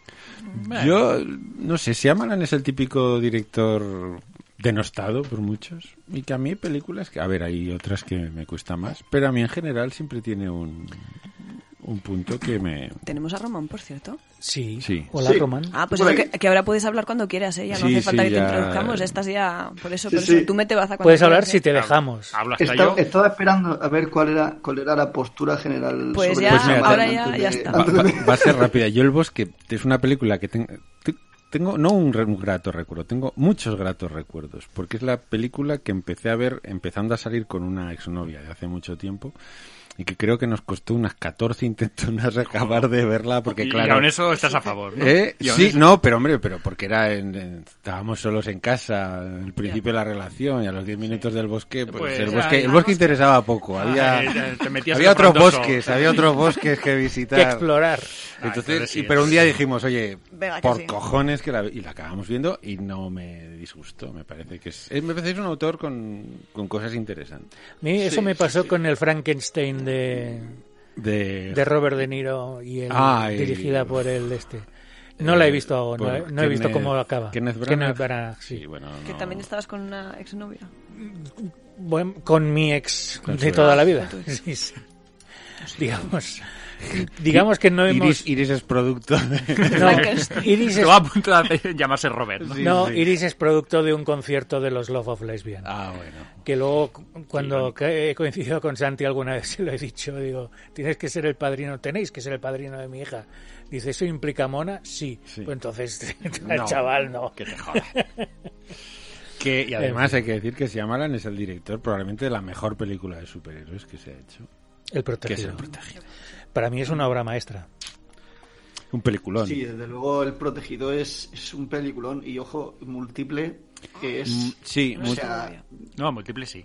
Aunque solo sea por la, por la actuación la- de, de Macaboy, sí, está bien. Y luego como liga al final con... Que ya la última yo la vi, la de Glass, la que lo unía todo y... Bueno, Yo, yo le tenía muchas ganas, pero no me acuerdo de nada. De la Por película. eso, mala O sea, señal. no, no retuve nada. Mala señal, esa- de- esa es mala de- señal. Bueno, no, en mi, en mi caso no, ¿eh? En mi Sí. caso yo veo una película o me leo un cómic o me leo un libro y, y a los 10 minutos no me Yo acuerdo es, de, de yo es mi prueba nada. del algodón, Claro. Román. Si no ¿Quién- me acuerdo de algo es que... ¿Quiénes sois, por cierto? No sé. ¿Y tú? ¿Y tú? ¿Quién es? Por cierto, por cierto eh, vi, vi hace poco eh, tiempo Hmm. la, la última de, de Shyamalan, eh, que le tenían, le tenían muchas ganas. Eh, Ah, y vale. Tengo que decir, y tengo que decir que hay una escena, eh, la, la escena en la que un personaje, no voy a decir mucho más, eh, empieza a perder oído en uno, en uno de sus dos oídos. O sea, cómo está rodada esa y narrada esa, esa escena me pareció uno, uno de los o sea, un ejemplo de, de- de maestría y de y de cine y de conocer el medio y de y, y de eh, explorarlo o sea explotarlo eh, en su, todas sus posibilidades Ya me habéis despertado Yo- al perro. Sí, ¿Qué habéis hecho, no pobre? sé. Nada. Es que las patitas estas, Román, que oyes, es, Es eh, es Brack. No no he oído No sé. ¿No nada las oyes? No, pues hay Hola, un Brack. perro. No es Brack. A ver si lo oyes ahora. Porque va para, Sí, va sí, para sí, Jaume. sí, sí, sí, sí. Ese es Sí, Brack. eh, Bueno, pues nada. este- esto ahora sí- sois vosotros que Sí, no, iba a decir que yo la, la última de Shyamalan sí que la quiero ver. Me sorprendió además cuando descubrí, porque cuando vi el tráiler dije, yo esto, esto ya, esto ya, esto, esto me suena, claro, porque es que está basada en un cómic de, de Frederick Peters, que me parece que es Ah, Las Arenas del Tiempo. vale, es que no sabía de cuál estabais hablando, ¿vale? Ahora, Sí. ahora sí, eh, efectivamente. Y claro, dije, ah, pues la veré, porque a mí el cómic me gustó bastante, además. que Peters, en general me gusta, muy sí, sí. es- Peters me mola. Que tragamos mimos, ¿eh? Sí. No, no lo he leído, no lo he leído, Pues- pero y, y no sabía que era hasta que no terminé, creo que lo ponían en los créditos finales. Que ponía basada en, ¿no? Sí, sí, yo es que vi el tráiler y dije, coño, esta Esto me suena, ¿no? tío, Me, digo, me pasó, me pasó lo mismo con, con Rompenieves, Hmm. que me pareció un Cierto. peliculón Sí, pues, ¿ves? y me flipó y conforme terminaba, eh, supongo que pondrían los créditos Sí. que, era- que estaba basado en A un cómic y dije, Ah, hostia. Tengo que decir que a mí Rompenieves me gustó bastante más la película que, que el cómic. A mí el cómic me pareció regulero y a mí la película me gustó muchísimo. Mira. Sí. Es que- Cine coreano, además, aunque es con actores Sí, sí, estadounidenses y británicos. pero, pero es un, es un peliculón. Sí. Además, de hecho, cuando vi Train to Busan, eh, me recordó a, a, a Rompenieves, aunque solo fuera por la dinámica esa de tener que cruzar el, el tren. El tren, sí. eh, y me recordó un poco, un poco a eso. Mm, Sí, sí. Bueno, Curioso. vamos con los Sí, comentarios. eh, solo quiero decir una cosa más. No sé si habéis visto el incidente. Sí, que es la que todo el mundo denosta. Bueno, la joven del agua. Sobre la joven del agua también, sí, también. La joven del agua la volví a ver hace un par de semanas. Y, y bueno, mm, Creo que es el chip, más Ahí bien, está. ¿no? ¿eh? Yo solo el voy chico a... que lo veas, porque eso, Shyamalan, pues siempre el cine pues, eh, más del, del giro, más de ciencia rozando el terror y a lo mejor hay que verla con otros ojos. Claro, Sí. ese, es el, pro- ese es el problema. La expectativa que genera. Le, le hizo mucho daño esa, esa fama de- del girito. Y, y claro, eh, también hay que entender que a lo mejor no siempre va a, va a hacer películas de, de ese de- con, con ese componente Sí. o incluso de, de esa de esa temática. Es que luego hizo varias que la gente, pues eso, señales, tampoco... A- Airbender. Eh, Airbender. Bueno, pero Airbender ya era, esa sí que era de encargo de... Indio, hazme una peli, venga, esta, pues esta. Porque esa, esa no es, tú la ves y nunca dirías que es de Shyamalan. o sea, no A mí señales, nada. por ejemplo, me- cuando la, la vi era mm, adolescente y sí que sí que me gustó. Eh, no sé si la he visto alguna vez más y tal, pero a mí me pasa con Shyamalan que hay que, que hay películas que se me olvida que son suyas. Eh, supongo que empecé a ser consciente de quién era Shyamalan tiempo después y, y, y- y me cuesta asociarlo a ciertas películas. Tengo que pensar que o acordarme que, que él está detrás, digamos. tengo que decir una cosa. Llevamos ocho minutos hablando de Shyamalan y nadie ha dicho el sexto sentido. Bueno, Bueno, a ver. No, no, no, no. Para mí es un dato cojonudo, ¿eh? porque es lo que todo el mundo sabe de él. Sí, sí.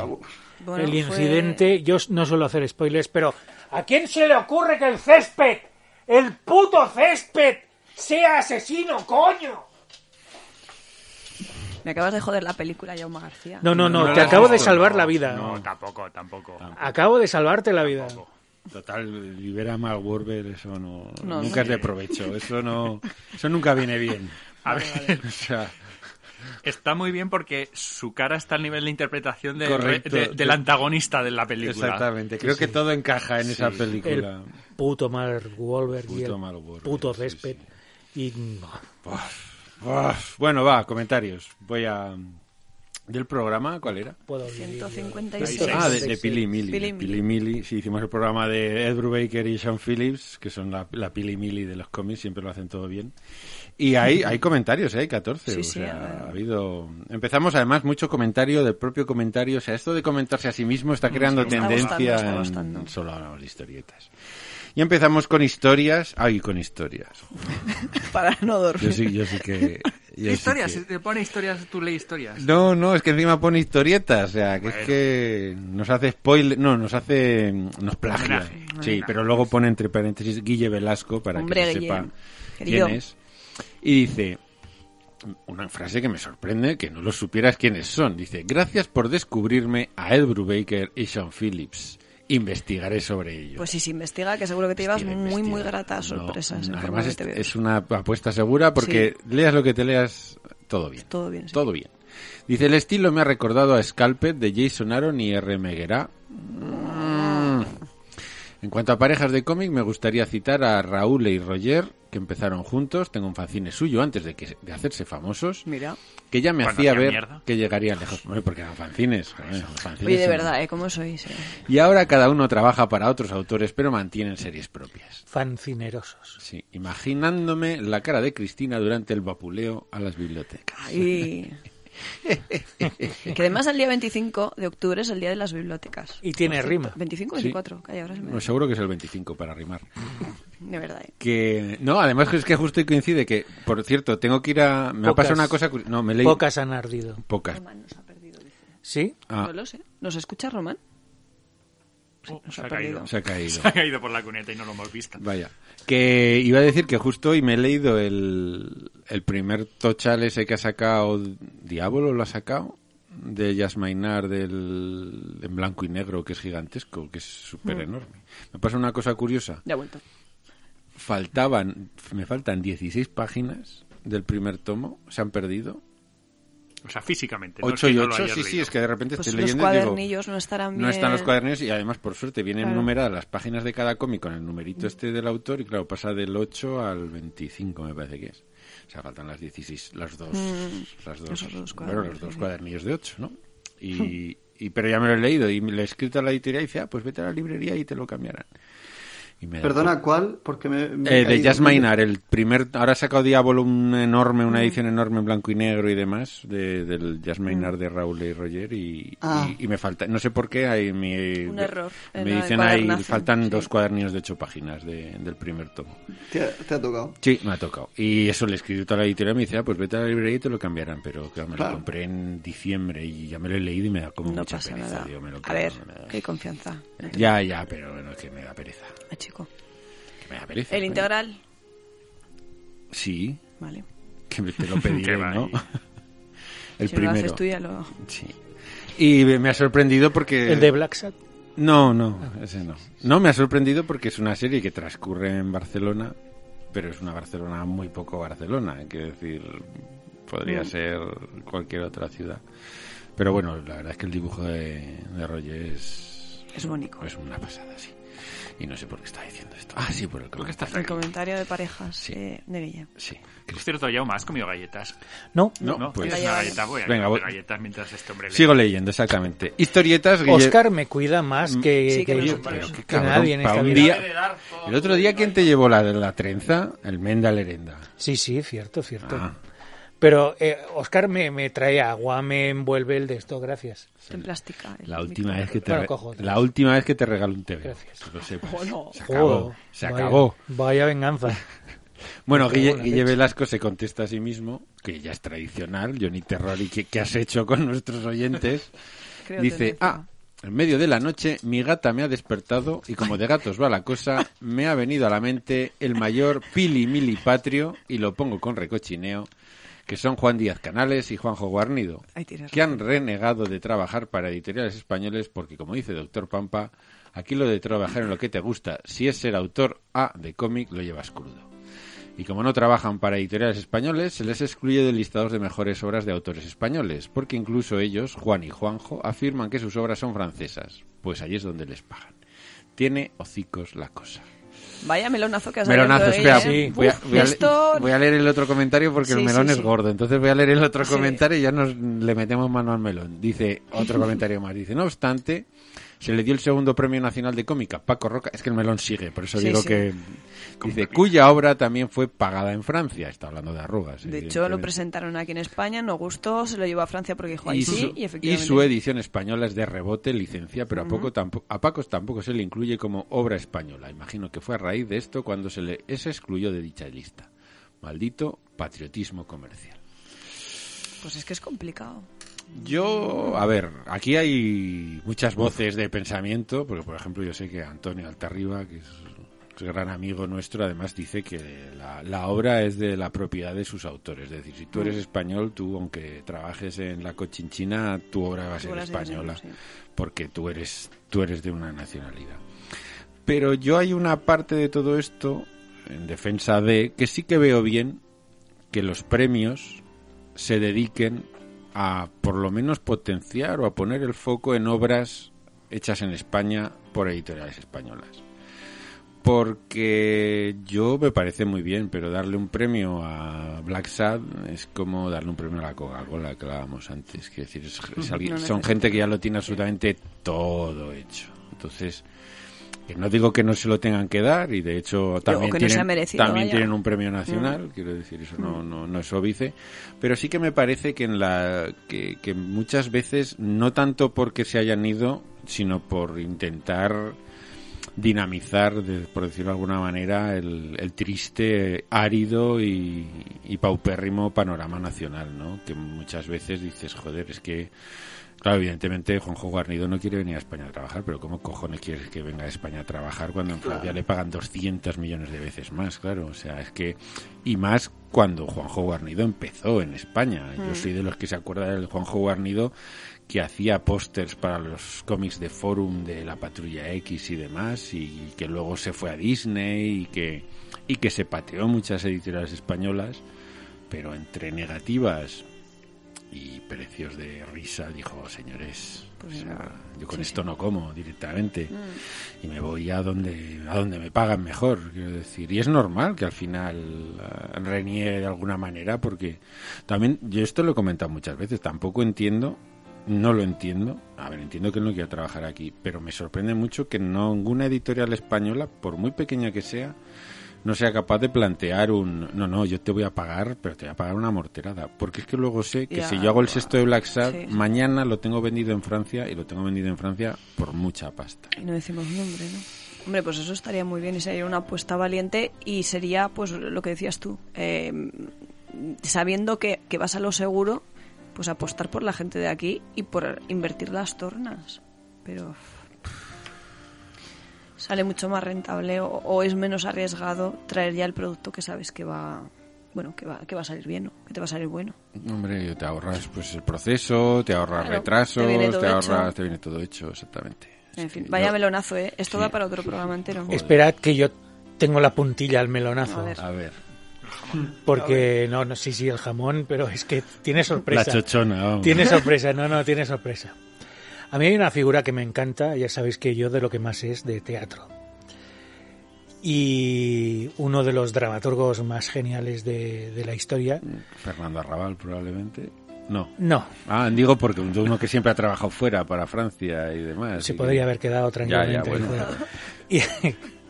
Y lo único que me mola de Arrabal es el, El el milenarismo. va a llegar. Eh, por cierto, estuve hablando. Bueno, bueno. Igual. Sí, ¿Cómo se abren las carpetas aquí? No se Sí. cierra ninguna. No, porque entreve- entrevisté una vez a Sánchez Dragó y hablamos del mileniarismo y de ese momento mágico, Mágico, de la sí. historia de la, De la televisión. Bueno, cierro esa carpeta. Pues ¿Y, hay y prefieres a Dragó que a Sabate? yo- cualquiera No, de eh, los dos, Arrabal. cualquiera de los dos eh, están igual en el mismo, es- están bien en el mismo sitio, en un bar y borrachos. Y, Y lejos de niñas. Eh, continúa. en fin. que hay un dramaturgo que me vuelve loco y es Samuel Beckett, premio Nobel de literatura. Este hombre era irlandés y ha pasado a la historia de la literatura escribiendo obras de teatro en francés. Ojo.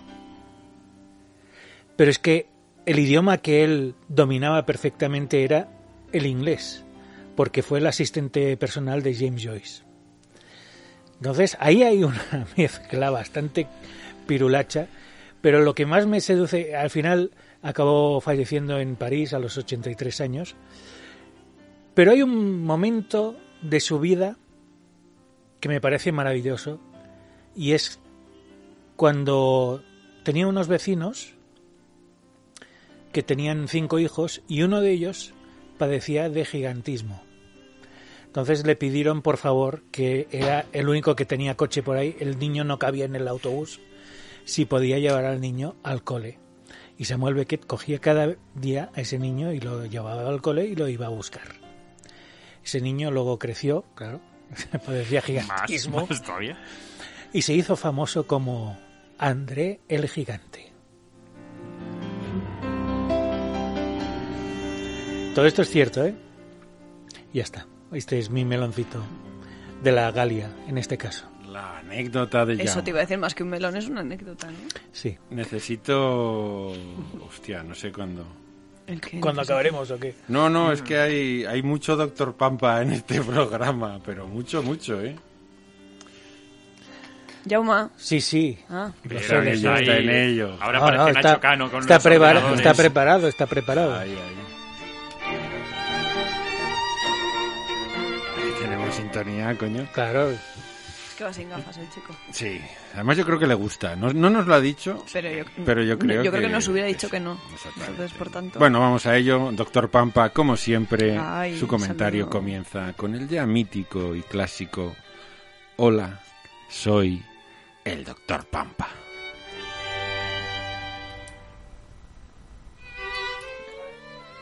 Mola la sonrisa que hace el señor Vinagres cada vez que dice Hola, soy el doctor Es que Pampa. me- me Es que es- encanta. ese- es los dos puntos. Sí, sí, es que lo, claro, ese- te, lo, te, lo- ese- te lo marca ya. ya, Pero ya. no, no, pero es que la sonrisa, hay sonrisas de muchos tipos. Ya, sí, sí. Pero la sonrisa que se te queda es la de niño de 8 años que acaba de abrir un Spider-Man nuevo. Sí. Bueno, Esta te despiden a un nuevo y cuando encontraba la interview metida en un cajón y hacía... Esa es otra sonrisa. Bueno, La sonrisa vertical. sí. Sí. Además el, el texto empieza bien porque dice amputaciones. Bien. En general, porque discutimos sobre por dónde amputar, ¿ves? Aquí se habla de todo en este en general, en miembro inferior, por encima de la rodilla, siempre. Deja un muñón más acolchado por músculos y tejido graso y piel. Mejor vascularizado para que no se necrose ni infecte, menos doloroso y más eficiente para adaptar una prótesis. ¿Cómo se nota que es cirujano el doctor Se Pompa? nota que es Pero cirujano. que, jodido. quien quiere lucir tiene que sufrir un poco. Claro, sí, sí. Dice, uff, pata de palo. Dice, continúa en posterior comentario. Ojo, aquí voy a hacer un paréntesis porque ayer, mientras dormía, yo... Amputé una pierna. No, Ah, el gato Max... Tengo dos gatos, uno es Blue y el otro es Max. El gato Max estaba durmiendo en el sinfonier que hay al lado de, de mi cama y yo creo se cayó, resbaló, no sé qué pasó y se agarró, no, Max, Max. Se agarró a lo primero que encontró, que fue mi pie. Uy, Y tengo unos arañazos en, en el... eh, El empeine. en- En el no, en empeine. el empeine, no, en la parte de arriba del empeine. Vale, Bueno. lo que es la parte tocante del... Sí, La articulación. la articulación. Ay, pobre. Que estuvo, claro, como tomo anticoagulante después de lo de los infartos, pues Estuviste sangrando como un cerdito No, auténtico. no, como un puto toro de Lidia. O sea, ¿sabes aquello? Yo a las 2 de la madrugada, debajo de la ducha, Haciéndote tiritas. Y me, no, no, metiéndome el yodo que tenía todavía del brac de este verano, que no amochó, y me he puesto su pomada también. Mira, qué, qué bien. Pero claro, es que yo soy diabético. Y una herida en un pie para un diabético Es verdad. es muy, jodido. Te, Es te muy voy a decir jodido. una palabra que ha usado el doctor Pampa. Amputaciones. Claro, pero eh, y es a, a eso me refiero que si me van a amputar el pie, porque yo estoy viendo que esto va a acabar en amputación con la suerte que yo tengo, em, me van a amputar por encima de la rodilla cuando tengo toda esta parte que está bien, Doctor o solo me van a poner el pie como si fuera un clic de Playmobil. Yo subiría hasta el sobaco. Fíjate, ya puestos, dices, venga, va para arriba. A ver, que me han dicho que me adelgace y toda la parte de carne que sobre son kilos de menos. Tu oportunidad Pero- es ser Robocop, Jaume. Robocop te llama. Eh, no, o sea, a mí me ponen una pata de palo y hago de mula. O sea, lo estoy, lo estoy viendo. O sea, me voy a, a Marruecos. Colombia. a Marruecos cada dos por tres. nada. No, pero idea, eh, Colombia me da mucho... Respeto. No, eh, pereza, porque soy alérgico lejos. a los metales y atraigo todos los mosquitos del... Ah, vale. Bueno. Entonces, Bueno, Johnny Terrori le contesta al doctor Pampa. Amputación. Porque Johnny Terrori yo creo que ya sabe de todo. Dice, amputémonos. Vale, Pues venga. Amputémonos a una votación en change.org pidiendo un podcast suyo, doctor. Hoy sí. Miembro de honor para no perder, yo te saludo. Me gusta más el programa de mecenas del Doctor Pampa que el de la publicidad. Ah, pues ¿eh? también. Sí, bueno, es el tercero. Hay Claro. que ir haciendo periódicamente. O sea que yo creo que, doctor Pampa, igual te invitamos igual a una Sí, entrevista. es- le preguntaremos y él responderá otras Claro, cosas. nosotros, nosotros tenemos una cosa y él dirá lo que le salga de los huevos como siempre y ya está. Pero ojo que el Skype todo lo puede, ¿eh? Doctor Pampa, ahí queda el guante. Ay, ay. Johnny Terrori que hace su propio comentario y no se responde, cosa que me parece casi, Claro, sí. casi sobrenatural. Querido sí. Johnny. Dice, he envejecido dándome cuenta de que no me salen las mismas. 25 años de Backstreet Boys, que en su época era como lo peor, comparándolos con mis adorados Boys, los Beastie. Claro, sí, no tenía mucho. Pero es que, a ver, cada uno teníamos lo que Y teníamos. con los años, hasta nostalgia me da oírlos, pero 25 años. Yo te puedo asegurar, Johnny Terrori, yo re- recuerdo que mi viaje de estudios de la carrera, como éramos unos desgraciados y unos sinvergüenzas, dijimos, estudiar no estudiamos, pero, pero no, viajar, viajar. pero no vamos a ir al Caribe. fue, el- fue así el, ¿dónde vamos? Va, a la República Dominicana. Además, solo, solo con una idea, que era, buah, ahí se debe follar mogollón. Follar no follamos, pero beber, madre mía. O sea, bueno, íbamos todos los tíos diciendo, ya verás cómo nos vamos a poner. Bueno, todas las tías que fueron se pusieron de follar, pero 10 veces más que nosotros. O sea, pillaron a todos los maromarzos que había allí, unos negros de estos que los mirabas y decías, aquí no tengo nada que hacer, me voy a, me voy a dar al alcohol, porque es lo único que me queda. Elegisteis mal terreno. Nada Todo- que hacer. o sea, Todo, todo eso me recuerda al título de una película que vi mucho en mi adolescencia y era Todo eso no me entra, señor negro. No, no, o sea, yo te llegamos al hotel, que además luego, claro, íbamos a lo barato porque era viaje de sí. estudios y fuimos a la zona con más putas de todo Santo Domingo, o sea, no cabía una más.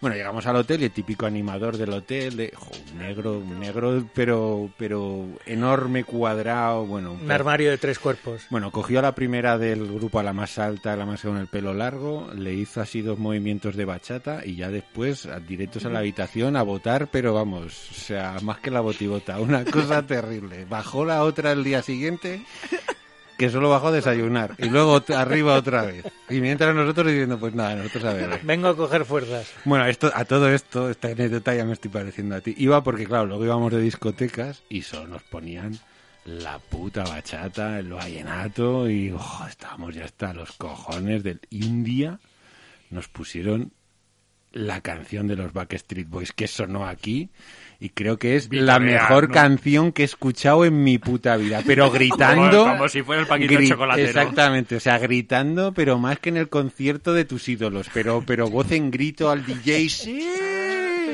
Y todos cantando el Everybody de, de los Backstreet Boys como si no hubiera mañana. O sea que todo es relativo. En la música todo es relativo. Pues sí. Y todo puede ir a peor.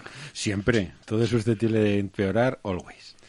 Bueno, y después de esta divertida anécdota del señor Vinagres, Volvemos. al- volvemos al Doctor doctor Pampa. Pampa, que no contento con uno, le dejará otro comentario más. Claro que sí. Y vuelve, como no, diciendo doctor Pampa a su hola, soy el doctor segundo comentario. Con su sonrisita, claro. Dice, a los cómics se ha dicho, dice, ¿qué tal Necron de Magnus? Ni idea. Ni idea. Pero ni idea, ni idea, no. ¿eh? O sea, nos, des- nos descubre hacer, sí, ese sí. cómic... eh, de Yo creo que se lo he inventado. yo creo no. que él, él los va soltando a ver si nos pilla. Sí, Es sí. la- dice, tiene robots, además, luego lo pone, lo voy a buscar porque dice, tiene robots, violencia, necrofilia, canibalismo y reminiscencias nazis. Ahí os lo dejo. O sea, Joder, tiene todo eso- lo que me gusta en un puto cómic. Y más. todo. No hay nada que lea ahí que digan, esto No hay lo nada quiero, malo, no hay nada lo malo en ese nada. guion. Dice, vuelvo a Jodorowsky, que tenemos que hacer Otro programa, ya, sí. para mencionar Aníbal 5. Me gustó mucho, me gustaron los colores. Mm. Dice, no, en serio, es muy bueno, hay que echarle un ojo. Meritocracia. Ojo, está, hoy está, Está todo. el eh, el ojo. Hoy está que lo está dando todo, ¿eh? O sea, meritocracia. En mi cercenado país, nuestro presidente denostó en los medios de comunicación a aquellos que se esfuerzan día a día, que han estudiado, que trabajan de lo que les gusta. Mala palabra para mis políticos de turno, que ya lo llevan largo porque aunque ganen o pierdan, siempre quedan prendidos a la teta. Ad eterno. Que Dios los tenga en su infierno. Perdón, se me fue la chaveta. Dice, a vuestras órdenes y Cristina querida, tomo nota de tu recomendación, gracias. Y no la quites porque hay un tercer comentario que Ay. dice, hola, nuevamente, doctor Pampa. Muy bien. Uy, pero aquí, aquí a Sí, aquí es, además había que nombrarlo, pero dice, me acabo de enterar de la muerte de Sí, Robin Hood, cierto. Nipur de Lagas, Dago, Sabarese, Pepe Sánchez, Orgrun, tremenda tristeza. Pues sí, sí. el uruguayo, porque me parece que era... No recuerdo ahora qué nacionalidad. Creo que era uruguayo, sí. Robin Hood, que llevaba mucho tiempo enfermo, ¿eh? llevaba, Sí, sí, ¿verdad? llevaba mucho tiempo jodido. Sí, porque en la ARC se le dio un premio que se consiguió hacerle llegar Es verdad. y ya estaba muy, muy jodido. Sí. Pues bueno, que, Bueno. que la tierra le sea leve. que Sí, dicen. y seguiremos leyendo sus. Sí. Sigo. Luis Morocho, perua- peruano querido, ínclito, ¿Cuánto dibu- tiempo sin escucharte? dibujante carismático, cantante mar marvelé. Ay, ay, ay. ¿Por qué la gente que dibuja también sabe cantar Es y tocar instrumentos? ¿por qué? ¿Y por, ¿Por qué así? ¿Por qué? ¿Por qué yo me siento tan inútil cuando me comparo? No le ¿Has pongas esto a Luis, has- por favor. ¿Has puesto a? A un peruano. No. ¿Le has Le has puesto, puesto, a Letongué? Claro.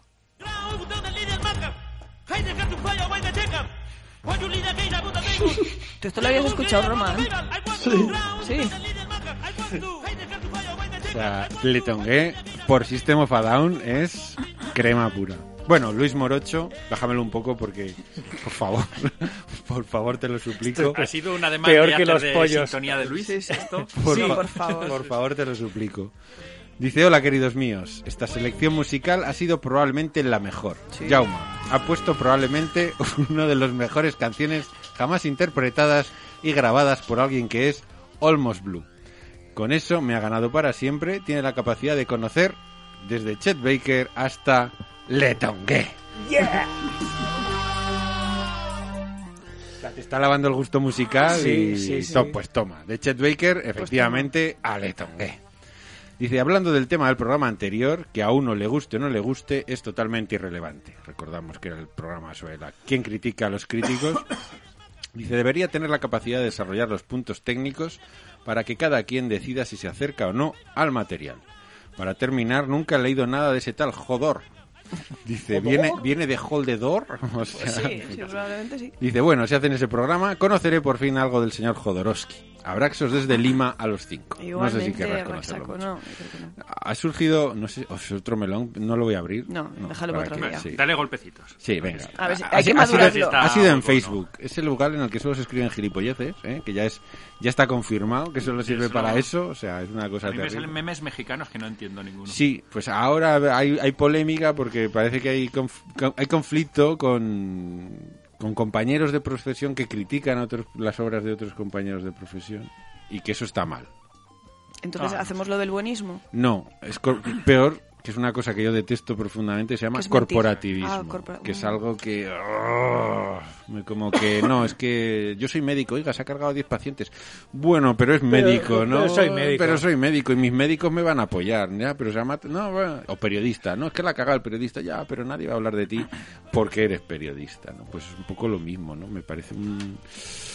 O sea, que porque tú seas autor no puedas criticar la obra de otro autor si no te ha parecido bien, guardando siempre las formas, el respeto, aportando.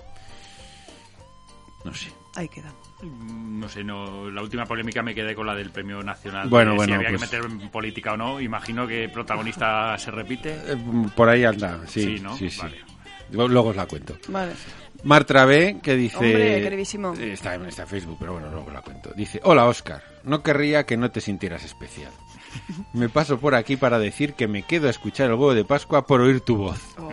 y tus aportaciones. Luego ya por Cristina, Jauma y Brack. Al vinagre ya no le junto. Cosas de tener un Black Side integral.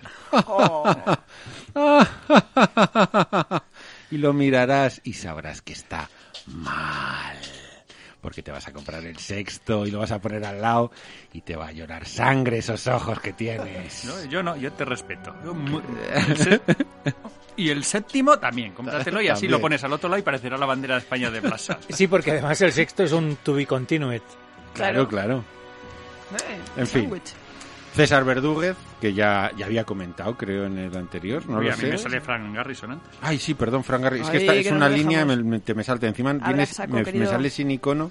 Dice, madre mía, cómo da de sí el tema culos. Hombre, no no lo sabes bien. Por favor. Se quedaría cojo el tema. Se quedaría allí. No, no recordaremos al maestro Joao sacando humo cual chimenea. No. ¿Cuál bota fumeiro? Cual Botafumeiro, Ay, ay. allí en la Catedral de Santiago, quitando la peste de los peregrinos, con incienso saliendo humeante por su ano. Bueno, en Ya fin, que, que ahí queda. César Verdúguez, ahora sí, Sí. que creo que no es la Querido, primera vez que, no. que viene al programa, dice, buen programa, qué gusto teneros para amenizar casi dos horas que se pasan voladas. Ay, gracias. Un abrazo, majetes. Otro para ti. Ya clavamos con otro clasiquísimo. A ver, joder, a ver si coincidimos, Irra, que a ver si voy por Hombre, Madrid y coincidimos o algo, pero Habrá tienes la vida tan ocupada que dice, hola chumaches, no podéis hacerme esto. Lo del maestro Joao, mientras conduzco, no es de recibo. He tenido hasta que parar por las lágrimas que me estaban cayendo. Ay, pobre. Lo debe de tener como el caldero del druida de Asterix. Es que soy. Programa de Jodo ya. Por cierto, a mí los Borgia me gustó. Un saludete para todos, todas y todes. Joder, es que me estoy dando cuenta que cada uno tiene su obra. O sea, Claro. no, no te gustan todas, pero todos tienen una. ¿eh? Que bueno, a mí yo reconozco que la casta de los metabarones, pero es que a mí me gustó por, por el dibujo espectacular del señor Jiménez. Sí, a mí me pasa lo mismo con el Incal. Claro. Sí. El Incal lo que pasa es que ha estado muy, muy- no hay una reproducción y luego se han hecho estas versiones recoloreadas que no le hacen nada de justicia. Y tengo que decir, aunque muchos me ya... Uy, no te oímos, Rubén. Eh, que yo, solo he leído el Incal Hmm.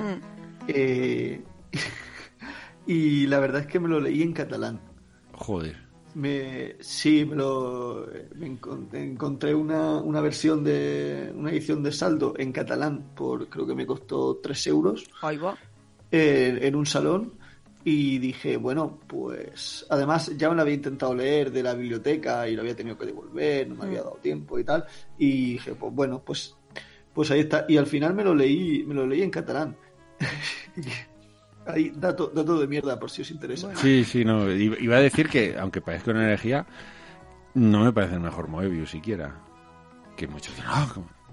Creo que, Eh, creo que no. tiene mejores cómics Moebius que el se- Sí, sí, sí, segura, seguramente yo he visto cosas mucho, mucho mejores, pero a lo mejor no tan largas. Mm. Sí. Que, que ese tipo de cosas también, eh, Es, también es- influyen mucho. es probable, es Eh, probable. Porque, porque Hombre, el garaje muchas- hermético Muchas de las es- veces que, cri- que criticamos a lo mejor el, el acabado de un dibujante, a lo mejor obviamos que, que a lo mejor quizá no se ha hecho en las condiciones más, Sí, no sabemos el proceso en el que, eh, o en el claro. tiempo. Sí, eso Que es- las últimas páginas igual está hasta las narices ya, ¿no? Y Claro, dices, bueno, claro. Sí, pero que me- Eh, no me- es lo mismo hacerte 50 que hacerte Ya. 250 y según qué plazos y según en qué condiciones. y Eso- Según quién sea tu guionista, ¿no? Por eso aún defiendo más la casta de los metabarones porque es un cómic que de la primera a la última página el dibujo es espectacular. Ujú. O sea, pero espectacular de decir, madre mía, o sea, qué portento de dibujante.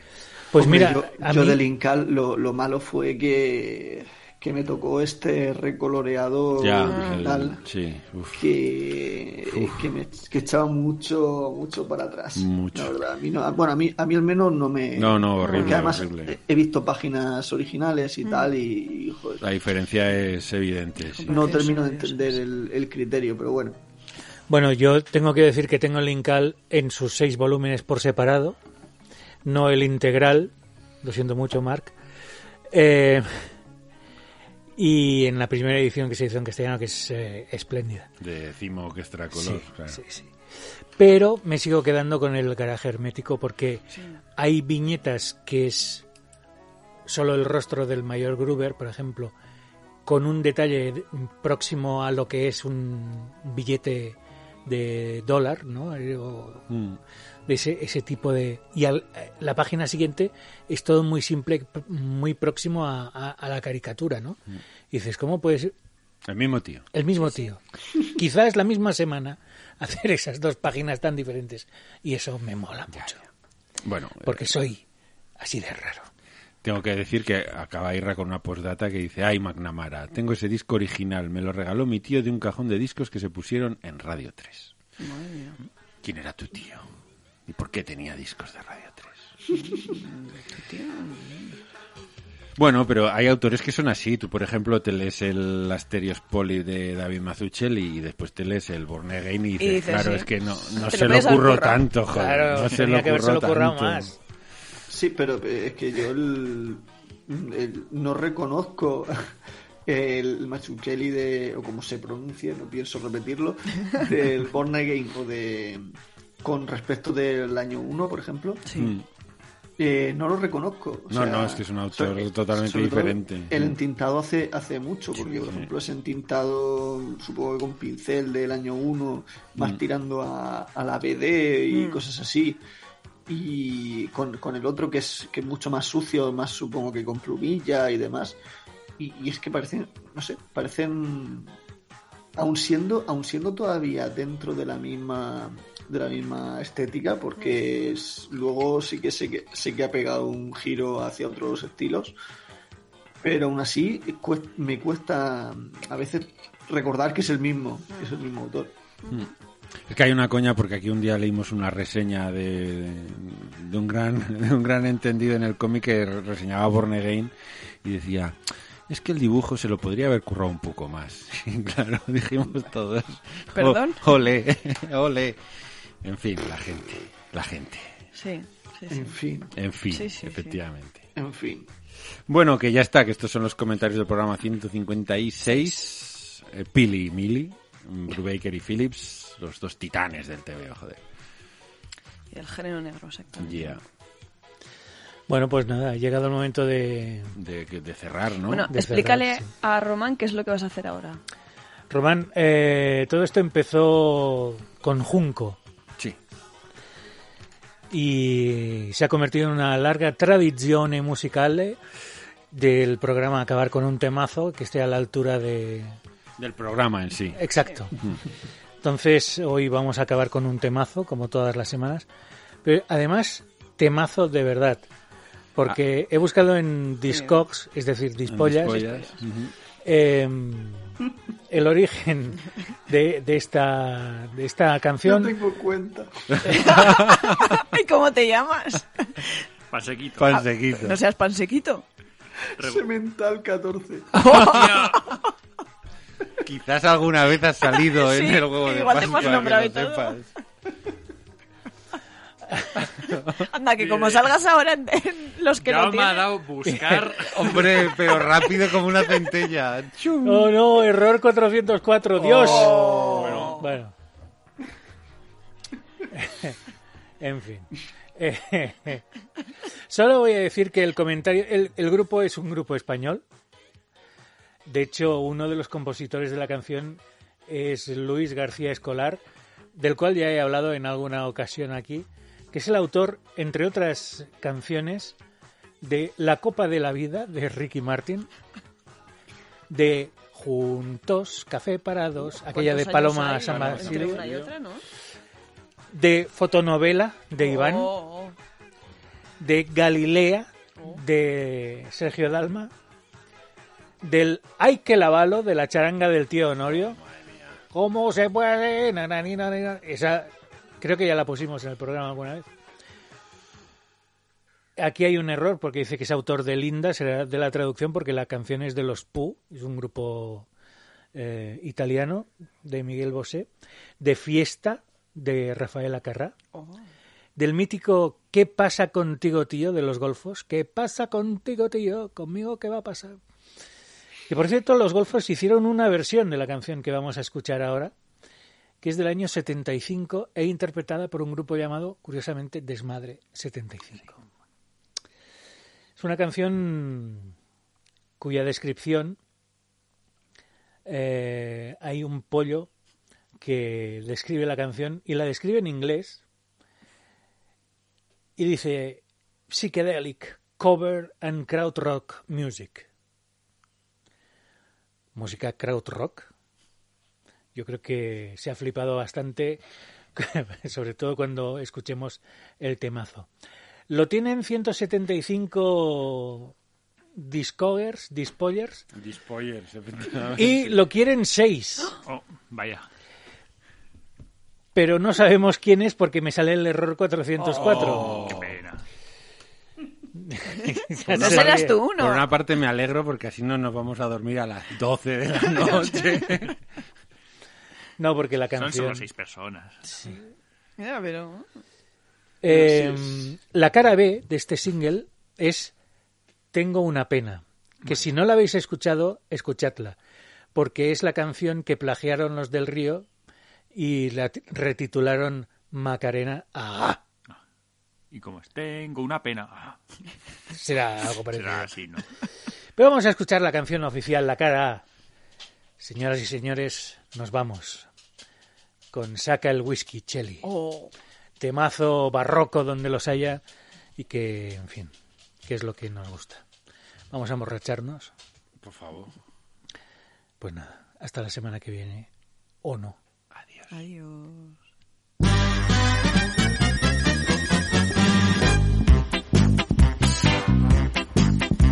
Bajando mismamente por la calle Mayo, dejando al personal con un.